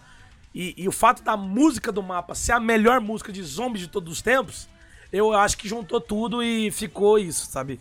Eu curti tanto aquele mapa, sabe? Mas eu entendo a galera que não curte, porque é um mapa que realmente é, demora, é, é um mapa que demora para você se setar. Porque você tem que comprar, é, comprar as portas, aí tu tem que ativar a energia de um lugar, aí você vai no outro, ativa do outro lado, abre a porta do meio, e, e é muita coisa para você começar a jogar. É isso. Esse é o problema, tá ligado? Esse é o problema, entendeu? Exatamente. Então eu entendo muito bem o, o, o sentimento da galera sabe? Mas eu ainda curto muito aquele mapa. Quer ver um outro mapa muito simples também, mas que eu gosto bastante, mas que tem uma coisa chata? É o Ascension do BO1. É um mapa o Ascension. Desse, desse estilo, assim, que é muito simples, só que tem os benditos dos macacos que ficam lá roubando os perks. Puta merda, é a única coisa ruim daquele mapa. Mas é um mapa muito bom também, porque é muito fácil você ligar energia e você jogar e tudo mais. Não sei se você lembra, ele foi até remasterizado depois pro, o BO3. Eu lembro, eu lembro. Nossa, é. Não, eu era. Eu assisti o Society fazendo recorde mundial, né, cara? Pois é. Eu conheço esse mapa de cabo a rabo. Exatamente. Antes de jogar ele, eu já conhecia, pra você ideia. Exatamente. Nossa senhora. Falando do Society, eu tô tentando. Nossa, eu tô me batendo pra completar o mapa do queijo com um amigo meu, cara. Que mapa é doido, Nossa, cara, meu que Deus. mapa maluco. Não, quando a gente. Quando a gente zerou a primeira vez, né? O do COD 5, o do COD 5 é bem de boa. Mas a gente foi jogar o do, o do BO3 agora. E é complicado, velho. Nossa senhora, você tem que ativar uns negócios pra parar os diamantes lá. Chato pra cacete. Nossa senhora, cara. Meu Deus. Sim, sim. Mas ele é um mapa bem divertido de jogar com muita gente, sabe? Jogou eu, o, o Japo, o Gabe e o Jeff. Jogou a gente, nós quatro até. A gente demorou bastante para fazer, cara. A gente fez o recorde do mapa que, por sinal, o dono do mapa não aceitou. Então a gente cagou pro cara e foda-se também. Tá Caraca, tá eu não sabia disso. Cara arrombado, tá ligado? Não, a gente. O Japa, a gente bateu o recorde, a gente podia ter batido até mais. Mas por culpa do Jeff que fez eu perder dinheiro na hora, eu perdi grana. Porque quando você. Um, um amigo seu morre, você perde dinheiro, né? E aí eu perdi os pontos na hora, eu a gente poderia ter terminado antes. E aí acabou que tem um leaderboard lá dos tempos, né? A gente ficou muito atrás. Gente, eu lembro que. Eu não lembro o tempo exatamente, mas foi tipo uns 8 minutos a menos, tá ligado? Que a gente terminou o mapa do primeiro. E, e aí acabou que não, não, não, aceitou. E, tipo, até hoje tá lá. E aí eu mandei até pro Japo olhar lá esses dias e não tava arrumado mesmo. Aí eu ah, caguei pro cara, tá Nossa, que... O cara não olha, não olha nem o void da lá, mano. aí é triste demais. Ah, pra botar o recorde, mano, pelo amor de Deus. Falando sobre mapas, mas agora voltando pro multiplayer, cara, quais você mais quer ver de volta aí no, no MW? Porque eu acho que, como a gente tava falando antes, um dos piores lados do jogo aí é o dos mapas. Mas eu fiquei extremamente triste que não teve nenhum do MW3 de volta, mas eu acho que vai ser mais, mais voltado para aqueles rumores que tava tendo, né? Tipo, a temporada 1 era do COD 4, agora esse foi do MW2 teve a Rust, e o próximo só que vai ter do MW3.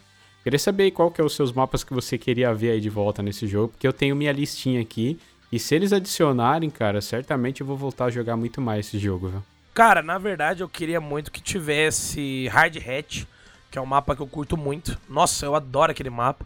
Arcaden é muito do caralho. E eu acho que Arcaden no MW funcionaria bem, cara, porque é um mapa que ele é trilane, mas é do jeito que é os mapas do MW, tá ligado? Principalmente, tipo, se for pensar, deixa eu pensar no mapa. Não, não vou lembrar agora o nome do mapa, mas Arcaden é aquele mapa para quem não lembra, é um mapa do shopping Sim. do MW3.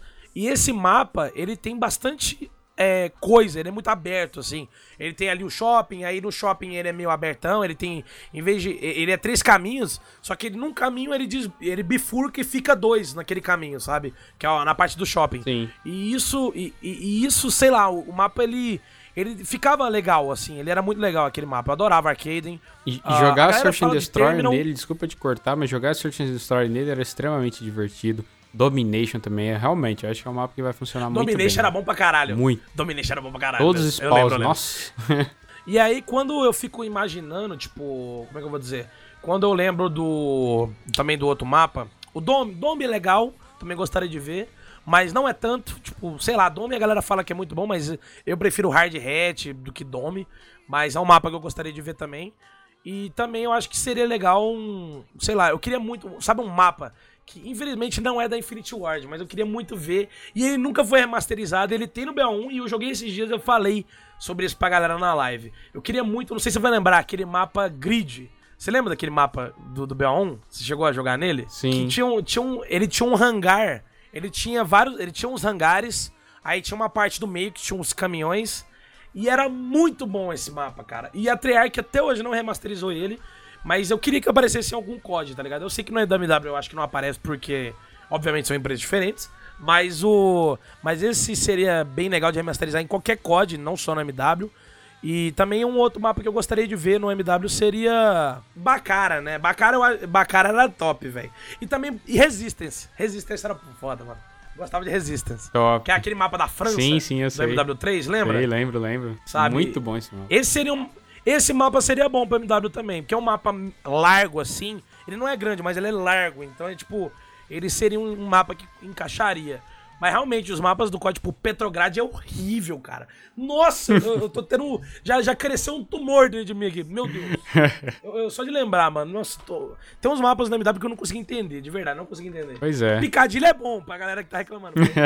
Petrograd não dá.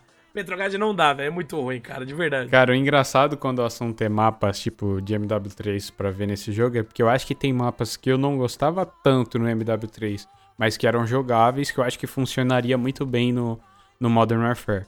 Que nem o Crash, eu gostava. Quer dizer, eu nunca fui muito fã de Crash, mas eu acho que não funcionou bem no Modern Warfare, por exemplo. Ainda mais pela edição das portas e tal. Não sei, eu não, eu não curti muito. Mas eu acho que do MW3, tirando esse que você comentou, que eu acho que seria muito bom, de todos, o meu favorito é Hard Hat, eu acho que até o Seatown ia funcionar muito bem. Seatown ia ser bom. Seatown ia ser bom mesmo, cara. Bootleg, então, cara, Bootleg eu acho que ia ser perfeito também. Bootleg, eu não sei se você lembra que era um mapa Bootleg, meio no cara. escuro, eu assim, lembro, tal. Véio. Muito da hora. Até Village, que era um mapa que eu não gostava nada, assim. Quer dizer, eu achava ok. E Mission, velho. Mission também é outro mapa que eu jogava e eu gostava muito, que é, é que é pequeno e tal, que passava naquela cidadezinha africana, não sei se você lembra também, mas era muito, muito bom. Muito, muito foi bom. o primeiro mapa, eu não só lembro, mas eu lembro que foi o primeiro mapa que eu peguei a Moab. Foi o primeiro mapa que eu peguei. Olha tipo, só. consegui pegar. Mas o, o, Eu lembro, eu gostava muito de Mission. Gostava muito. E é um mapa que lembra, e, e ele lembra esse estilo de mapa que é criado na MW hoje em dia. Uhum. Porque ele é abertão, ele tem uma cavernona lá e. E na caverna tem uma cachoeira, que é abertona Isso, também. exatamente. Pra tomar tiro de tudo quanto é lado, sabe? Exatamente. Então eu acho que seria um mapa legal de remasterizar mesmo. Até um Mas tem umas 10v10, né? que eu. Sei lá, mano. É, no 10v10 seria da hora aquele mapa mesmo. O, mas eu, tipo, eu, eu até esqueci, mas bootleg também seria da hora mesmo, que nem você falou. Sim, Nossa sim. senhora. Muito, muito legal. Você, falou, você comentou de Dome também, mas Dome eu não sei. É, Eles chegaram a levar pro Ghost, né? Até adicionaram uma, uma área nova, que eu acho que foi muito bem-vinda, até porque tinha uma área de camperagem ali muito forte. Aí não sei se você lembra também que eles fizeram outro corredor para aquela parte de trás onde ficava a bandeira B. E eu não sei se eu gostaria, mas eu ficaria feliz. É porque a Dome não era Dome, né? Era Strike Zone, né? O, o do Ghost, né? Mas eu adorava Strike Zone, cara. Eu acho que era bem da hora, cara. Eu lembro pra caramba desse mapa. Era um dos melhores mapas até pra jogar, eu curtia muito ele. Mas ele caía pouco, velho. Eu lembro que ele caía bastante. Tipo, o que gostava de cair era aquele Stonehaven, caia demais e uns outros horrorosos. Meu Deus do céu. Sim, sim, mas só, só uma, uma pequena correção, porque assim, o, o, o Strike Zone que você comentou, realmente a planta da Dome era o mesmo, mas depois eles lançaram uma DLC que tinha o mapa da Dome mesmo, que era remasterizado, que era um remake. Ah, tinha? Que era um, um, ah. um Narted, um Narted, um negócio assim que era o nome do mapa. Que aí sim era Dome, Dome mesmo, só que com, uma, com umas áreas novas, que tinha até uns... Que era tipo uma zona de, esca de escavação. Aí tinha até umas pedras e tal. Depois tu dá até um Google aí que eu acho que tu vai lembrar. Mas realmente Strike Zone caía muito pouco, mas era um mapa muito muito bom também. Acho que. Ah, eu cheguei a jogar. Eu, eu cheguei a jogar esse mapa, mas foi muito pouco, porque na época eu gostava de jogar GB, né? Que é a Game, Game Battles, e não uhum. caía esses mapas, né? Mas sim, eu lembro, eu joguei, eu joguei bem pouco, mas eu lembro mesmo desse mapa. Pois Agora é. lembrei. Pois é, mas vamos, vamos torcer aí, né, para eles atenderem nossos pedidos aqui e trazer esses mapas aí que realmente são muito bons. É. Cara, e pra, pra gente já encerrar esse episódio, que a gente tá que já tá dois, duas horas batendo um papo aqui, é, eu tava vendo esses dias Nossa. até no. Passou voando, né, cara? Passou bagarai. eu tava até vendo esses dias num tweet seu que você tava até desabafando e tal sobre se sentir sozinho, mesmo tendo muitos amigos ao seu redor e tal, muitas pessoas te assistindo mas tu sente muita falta de alguém assim para trocar ideia e tudo mais. Como eu já comentei aqui, eu, eu já tive o sonho também de viver sendo criador de conteúdo no YouTube. Hoje eu tô até começando, já comecei a fazer lives também para para tentar novamente e tal, porque eu sentia carência também na minha área, que eu sou web designer. Você é programador, então é computador, então você vai entender uhum. do que eu vou falar eu, aqui. Eu entendo bem. Eu entendo porque a bem. gente sentar e ficar de frente pro computador o dia inteiro, realmente a gente sente falta de, de ter contato com pessoas, né? Aí eu acho que era um jeito também de eu suprir esse meu lado, né? E o lado bom... Desculpa pode... te cortar, mas isso é muito doido, porque eu trabalhei dois anos com, com desenvolvimento mesmo, né? Uhum. Não só web design, mas eu mexia com a parte total, né? Eu era full, full, full, full stack, né? Trabalhava com a parte do front e do back, né? Que é trabalhar com a parte de web design e a parte do, da programação do, da, dessas partes de web design, né? Como é que elas vão funcionar quando o cara clicar, né? Uhum. E eu lembro que eu lembro que era muito doido, porque é, eu, ficava, eu fiquei dois anos num, num escritório com, sei lá, mais de 100 pessoas no escritório, trocava ideia com todo mundo, conhecia todo mundo, todo mundo é, ali, tipo, eu era meio que um, um, um cara meio que diferenciado, poderia dizer assim, pelo fato de trocar ideia com todo mundo, não ter problema com ninguém, e todo mundo podia chegar em mim e, ah, vamos tomar um café ali e tal, trocar uma ideia de tal coisa, eu trocava ideia de, sobre tudo, e, e acabava que isso, é, isso foi muito diferente, né? Porque quando o meu chefe, né, que é um grande amigo meu até hoje, que é o Rafael, ele, ele até chegou para mim no dia que eu saí, ele falou, cara, é, é muito triste você estar tá saindo, tipo, queria muito que você ficasse aqui com a gente. Mas uma coisa eu falo, é, é muito bom trabalhar sozinho, mas em alguns momentos você vai perceber que é, você vai ficar muito sozinho, sabe? Tipo, Sim. É, e é uma parada que eu, na época, obviamente, eu era moleque, eu tinha. Quando eu completei isso, eu tinha. E, e foi a primeira vez que eu trabalhei em casa, tipo, a primeira vez que eu comecei a trabalhar em casa. E eu tinha. Quantos, quantos anos eu tinha? Eu tinha, acho que eu tava fazendo 20 naquele ano. E aí eu ficava, tipo. Não, eu tava fazendo 21. E eu lembro que eu falava, ah, isso vai acontecer. Tipo, não falar assim, mas na minha cabeça, né? E aí passou um tempo, passou um tempo, passou um tempo. Aí quando foi o início desse ano que eu comecei a trabalhar pra valer, assim, com várias coisas. E, e, eu comecei a perceber, porra, mano, é foda, né? Tipo, quando você não tem muita gente. Beleza, eu tenho alguns amigos aqui em Goiânia e tal. Mas é muito doido você pensar que o, o, meu horário é muito maluco, cara. Tipo, não, não tem muita. Não, não, é muito ligado com as pessoas que eu me ligava antigamente, sabe? O meu horário é ligado com as pessoas que eu me comunico na internet. Sabe? Tipo, o fato de, por exemplo, eu morar longe do, da galera da, da Instinct e tudo mais, é muito mais, muito mais difícil para mim, por exemplo, ter um papo mais cabeça com esse pessoal. Porque o tempo que a gente, por exemplo, tá fazendo live, a gente não. A gente obviamente troca ideia mais cabeça de vez em quando, mas quando a gente quer trocar uma ideia mais pessoal, a gente não vai trocar em live, tá ligado? Tipo, esse tipo de coisa. Então fica difícil.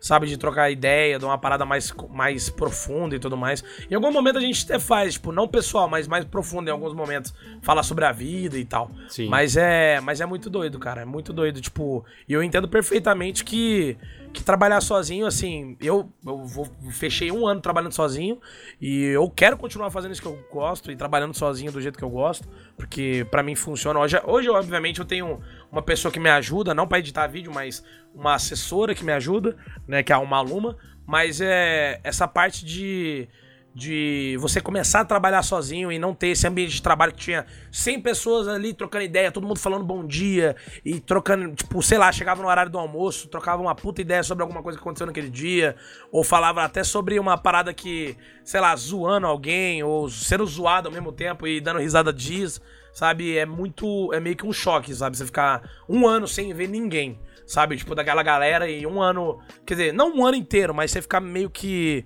grande tempo do seu dia você não fala com ninguém, você fica mais é ali e não tem ninguém ali falando com você. É muito doido. É, imagino, é muito maluco. Eu entendo isso também. Eu passo. É, tem três, acho que tem três ou quatro meses que eu também agora só estou trabalhando de casa, que eu parei de trabalhar em empresa aqui e só estou trabalhando como freelancer. E eu sei bem esse negócio de horário, cara. Eu, eu, por mais que eu tenha pouco tempo que eu tô nessa, é realmente muito maluco. Até que até às vezes meu pai, minha mãe, às vezes fica me cobrando, sabe, de falar mais, de ligar mais. Mas junta a questão do fuso horário, junta com meus trampos de freela e junta eu querer fazer live também, meu, parece que o dia passa assim que eu nem vejo. Eu nem vejo.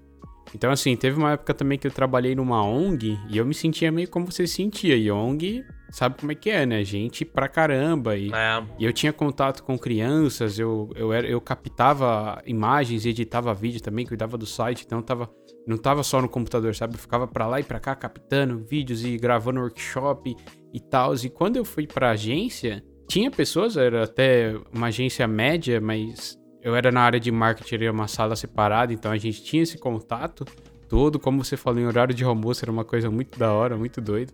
Dava nem vontade de voltar pro escritório até.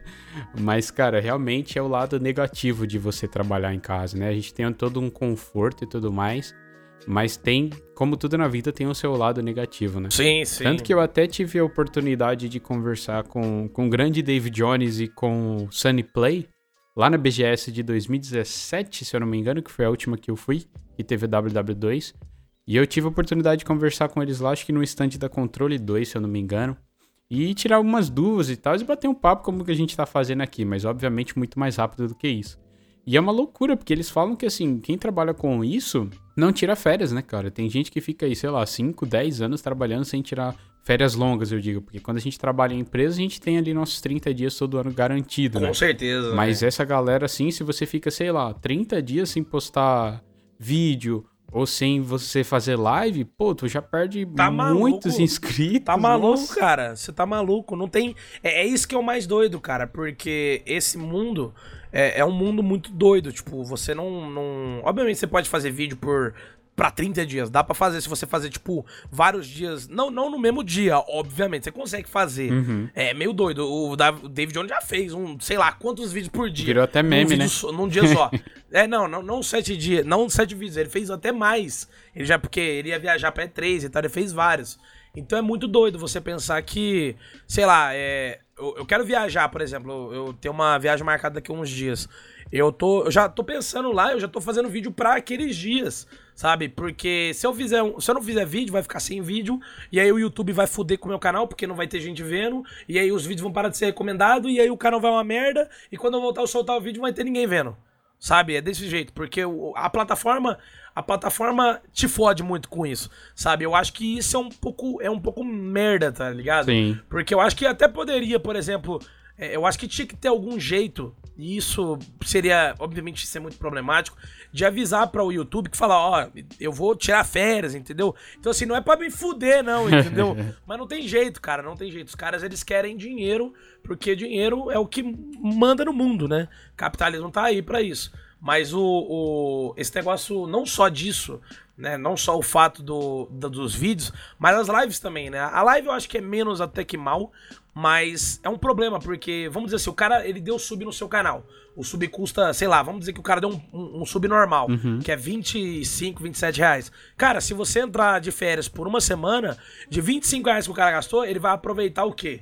23 dias, se for um dia de 7, quer dizer, um mês de 30 dias, tá ligado? Sim. Então é, é, meio merda, tá ligado? Então é meio merda mesmo. Tipo, o cara vai estar tá perdendo dinheiro que ele investiu para ver você e você vai estar tá ali. Beleza, tem muita gente que não pensa dessa maneira, mas tem muita gente que pensa, tá ligado? Também. Sim, entendeu? Então é, é meio complicado você chamar o público e também tem esse negócio, né? Ah, eu tô de férias e tal. A galerinha, alguns, a maioria entende, mas tem muita gente que não vai entender e, e vai querer, tipo, ah, não vou ver mais esse canal, vou ver outro, tá ligado? É isso. E aí some e nunca mais aparece. É isso. Então é por isso que, por exemplo, você vê que ninguém tira férias, é, e quando tira, tira uma semaninha, três dias, tá ligado? Tipo, eu lembro que quando eu viajei, a última vez que eu viajei pra valer, eu fiquei, mano, eu fiquei um, me, um ano praticamente sem viajar, cara. Tipo, um ano passado, eu fiquei. Eu, eu, eu nunca. Eu, eu, nem na época do colégio eu fiz isso, cara. Eu comecei em janeiro a fazer live, né? Em, na Mixer. E eu fui de janeiro até. Um, até dezembro, dia 25 de dezembro, que eu viajei fiquei cinco dias fora. Que eu fui pra fazenda aqui do lado. E aí eu voltei, aqui do lado de Goiânia. E eu fui e fui, fiquei cinco dias e voltei e já tava trabalhando de novo, tá ligado? E nesses cinco dias eu fiquei, não fiquei sem fazer vídeo. Porque eu fiz os vídeos e deixei guardado. Mas eu fiquei sem fazer live. Então foi meio que metade das férias só. Sabe? Então é muito doido, cara. É, é realmente, doido. é muito louco. Eu acho que mesmo. Mesmo sabendo de todo esse lado negativo, acho que ainda é um sonho para mim trabalhar com, com internet e tudo mais. Eu criei esse projeto aqui justamente pra gente poder conversar, né? Como eu te falei, pra gente conversar sobre assuntos que a gente gosta e tudo mais. Eu acho que diferentemente de vídeo, podcast, você tem um tempo muito maior para você falar sobre as coisas, muito mais liberdade, porque em vídeo você é meio que objetivo, né? Você solta ali um vídeo, sei lá, de 10, 20 minutos e tal. E eu acho que é uma mídia, assim, relativamente. Não é nova, né? Porque todo mundo fala todo ano, tipo, não, esse é o ano do podcast, esse é o ano do podcast. Engraçado ver, tipo, o, o, o feedback das pessoas fala assim, pô, eu não sabia nem o que, que era podcast. Eu ouvi o Call of Cast e gostei muito, sabe? Então, assim, eu queria até falar com, contigo agora, que eu citei aquele seu tweet, para realmente abrir esse espaço aqui para você falar sobre os sonhos, o seu futuro. Como é que você se vê, assim? Qual é a sua projeção de vida para daqui a uns anos, assim? Cara, para falar a verdade, eu tenho. O, o, a minha projeção é continuar trabalhando do jeito que eu tô, sabe? Obviamente, eu tenho o meu, o meu feeling hoje em dia é continuar fazendo lives, fazendo vídeos. Eu tenho muita vontade de terminar esse ano. Infelizmente, esse ano eu queria. Eu já queria me mudar, mas eu acho que o ano que vem que eu vou conseguir fazer isso. Eu quero me mudar da casa dos meus pais. E quero terminar minha faculdade, né? Que eu, eu tá trancada esse semestre, mas semestre que vem eu tô voltando. Uhum. Mas eu quero também terminar minha faculdade para ter meio que um plano, um plano B, né? Para ter um plano B ali. Mas, tipo, meio que. para terminar, porque. Até porque também eu acho meio. Eu acho que a faculdade que eu tava fazendo, que é engenharia de computação, e eu gosto muito disso ainda. Tipo, até porque é uma parada que eu ainda curto muito. Até tenho vontade de vez em quando de mexer com isso. Mas por conta de estar tá fazendo sempre vídeo, fazendo YouTube, olhando coisa para fazer na live, você acaba que você não tem muito tempo para mexer com isso, né? Mas, mesmo que eu adore ainda ver notícias sobre essas inovações que ainda tem. É, mas eu ainda eu quero terminar minha faculdade. E pretendo sim continuar fazendo isso que eu faço hoje em dia, que é fazer vídeo, live e, tá, e, e ir pra um lugar que seja só meu e dependendo até sair do país, né? Vamos ver. Aí se eu volto até para Portugal e tudo mais, vamos ver. É, Mas isso aí vamos ver. Isso aí vai ser, isso aí vai ser do caramba mesmo, quando acontecer. É isso, eu acho que para tudo na vida a gente tem que ter um, um plano B, né? Um backup. A gente não pode depender só de uma renda ou só de uma coisa, a gente sempre tem que ter ali o nosso ter o nosso dinheiro guardado também e os planos, né? Os backups aí. Eu acho que, como você você está planejando e tudo mais, mudar de país, mudar da casa dos seus pais é uma etapa muito importante da vida, que nem quando eu, eu vim para Portugal. Eu vim sozinho, só tenho a família da minha, da minha noiva que eu conheci online, então isso é uma história para um outro, um outro bate-papo, mas enfim. mas assim, de longe foi a, a decisão, a maior decisão que eu já tomei na minha vida e foi a mais importante, assim, eu diria também, né? Ainda bem que deu tudo certo, saiu além do esperado. Justamente porque eu tinha muito mais a ganhar do que a perder, né? Eu consegui juntar uma grana pra vir e tal. E eu pensei, tipo, ah, se, se der ruim, cara, eu volto pra casa dos meus pais, o apartamento tá aqui, eu não vou ficar desabrigado nem nada e procuro outro emprego e pronto. Agora, se der certo, pô, eu tenho o mundo inteiro, né, cara? É, isso que é uma coisa que eu falo sempre pra galera, tá ligado? Eu acho que é engraçado o cara falar, tipo, sei lá, que o Adolfera, que é um, um grande amigo meu, tá ligado?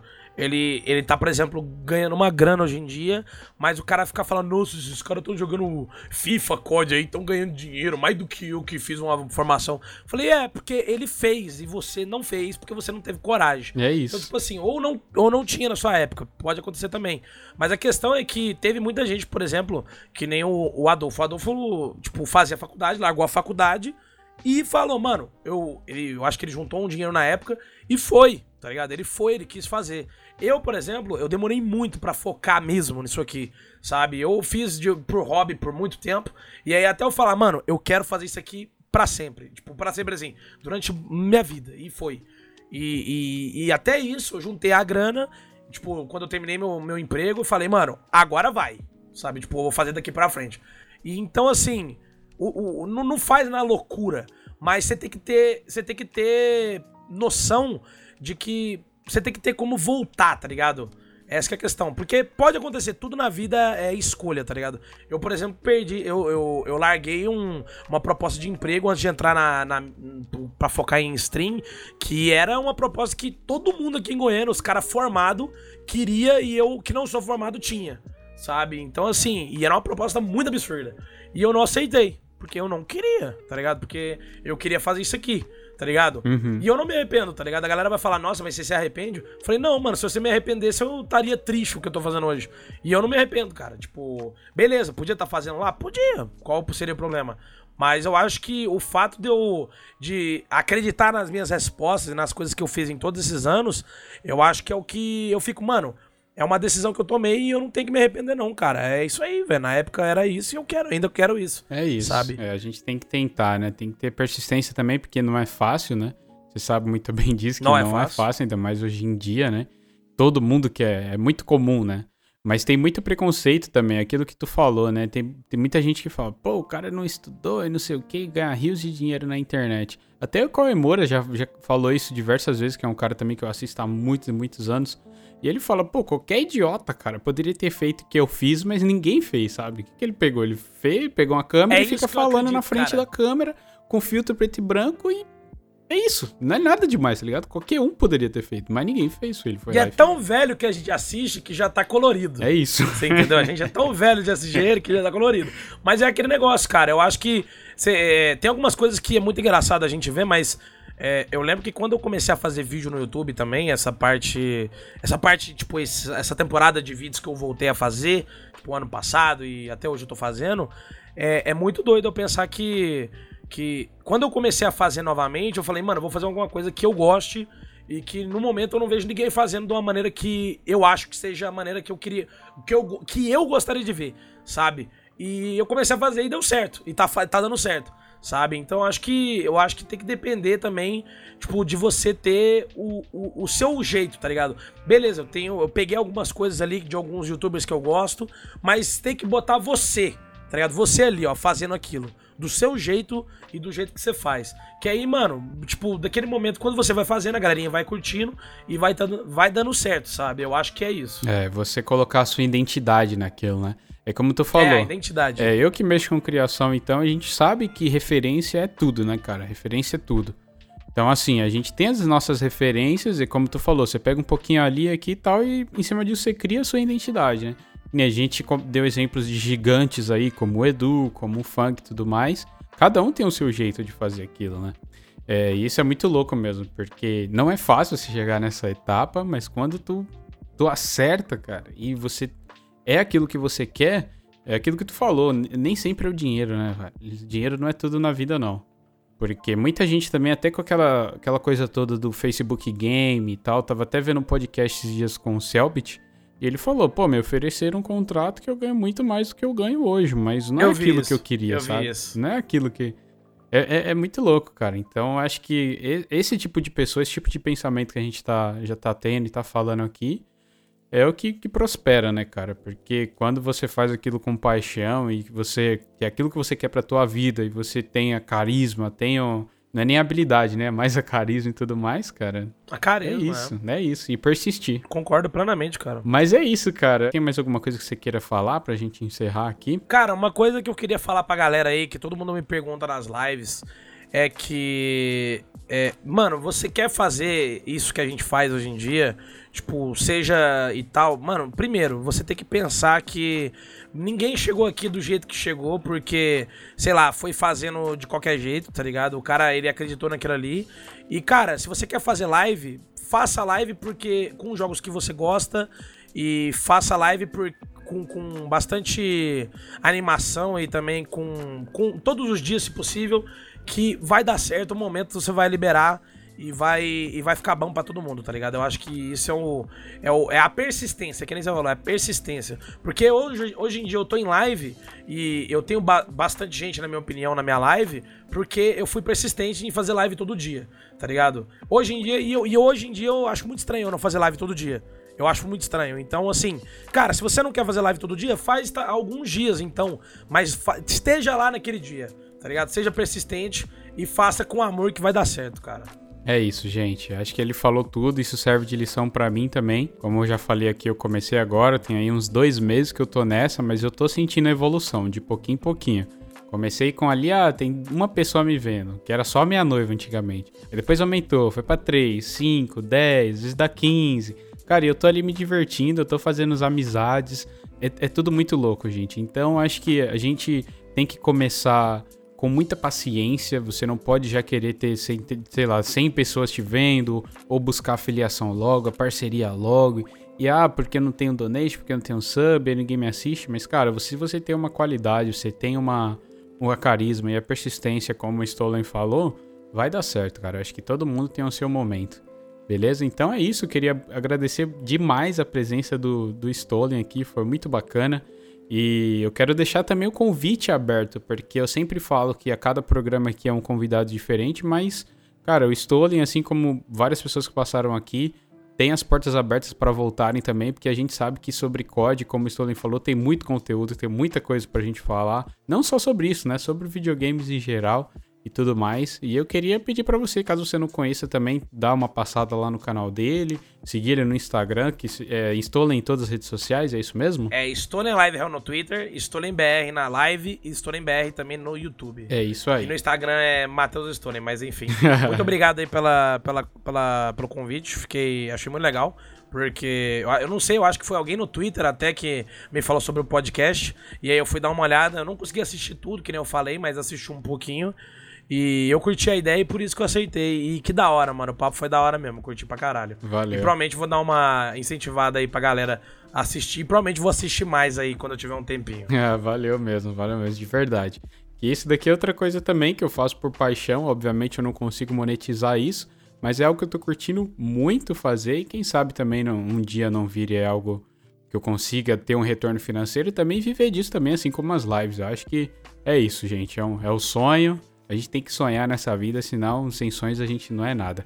Beleza? Então eu quero também pedir para vocês seguirem esse programa lá no Twitter, caso você não siga, que é @callofcast, o meu também, que é @eifest, e na Twitch também, que é efest. Beleza? Então vou ficando por aqui. Até o próximo episódio. Muito obrigado. Espero que você tenha curtido e até mais.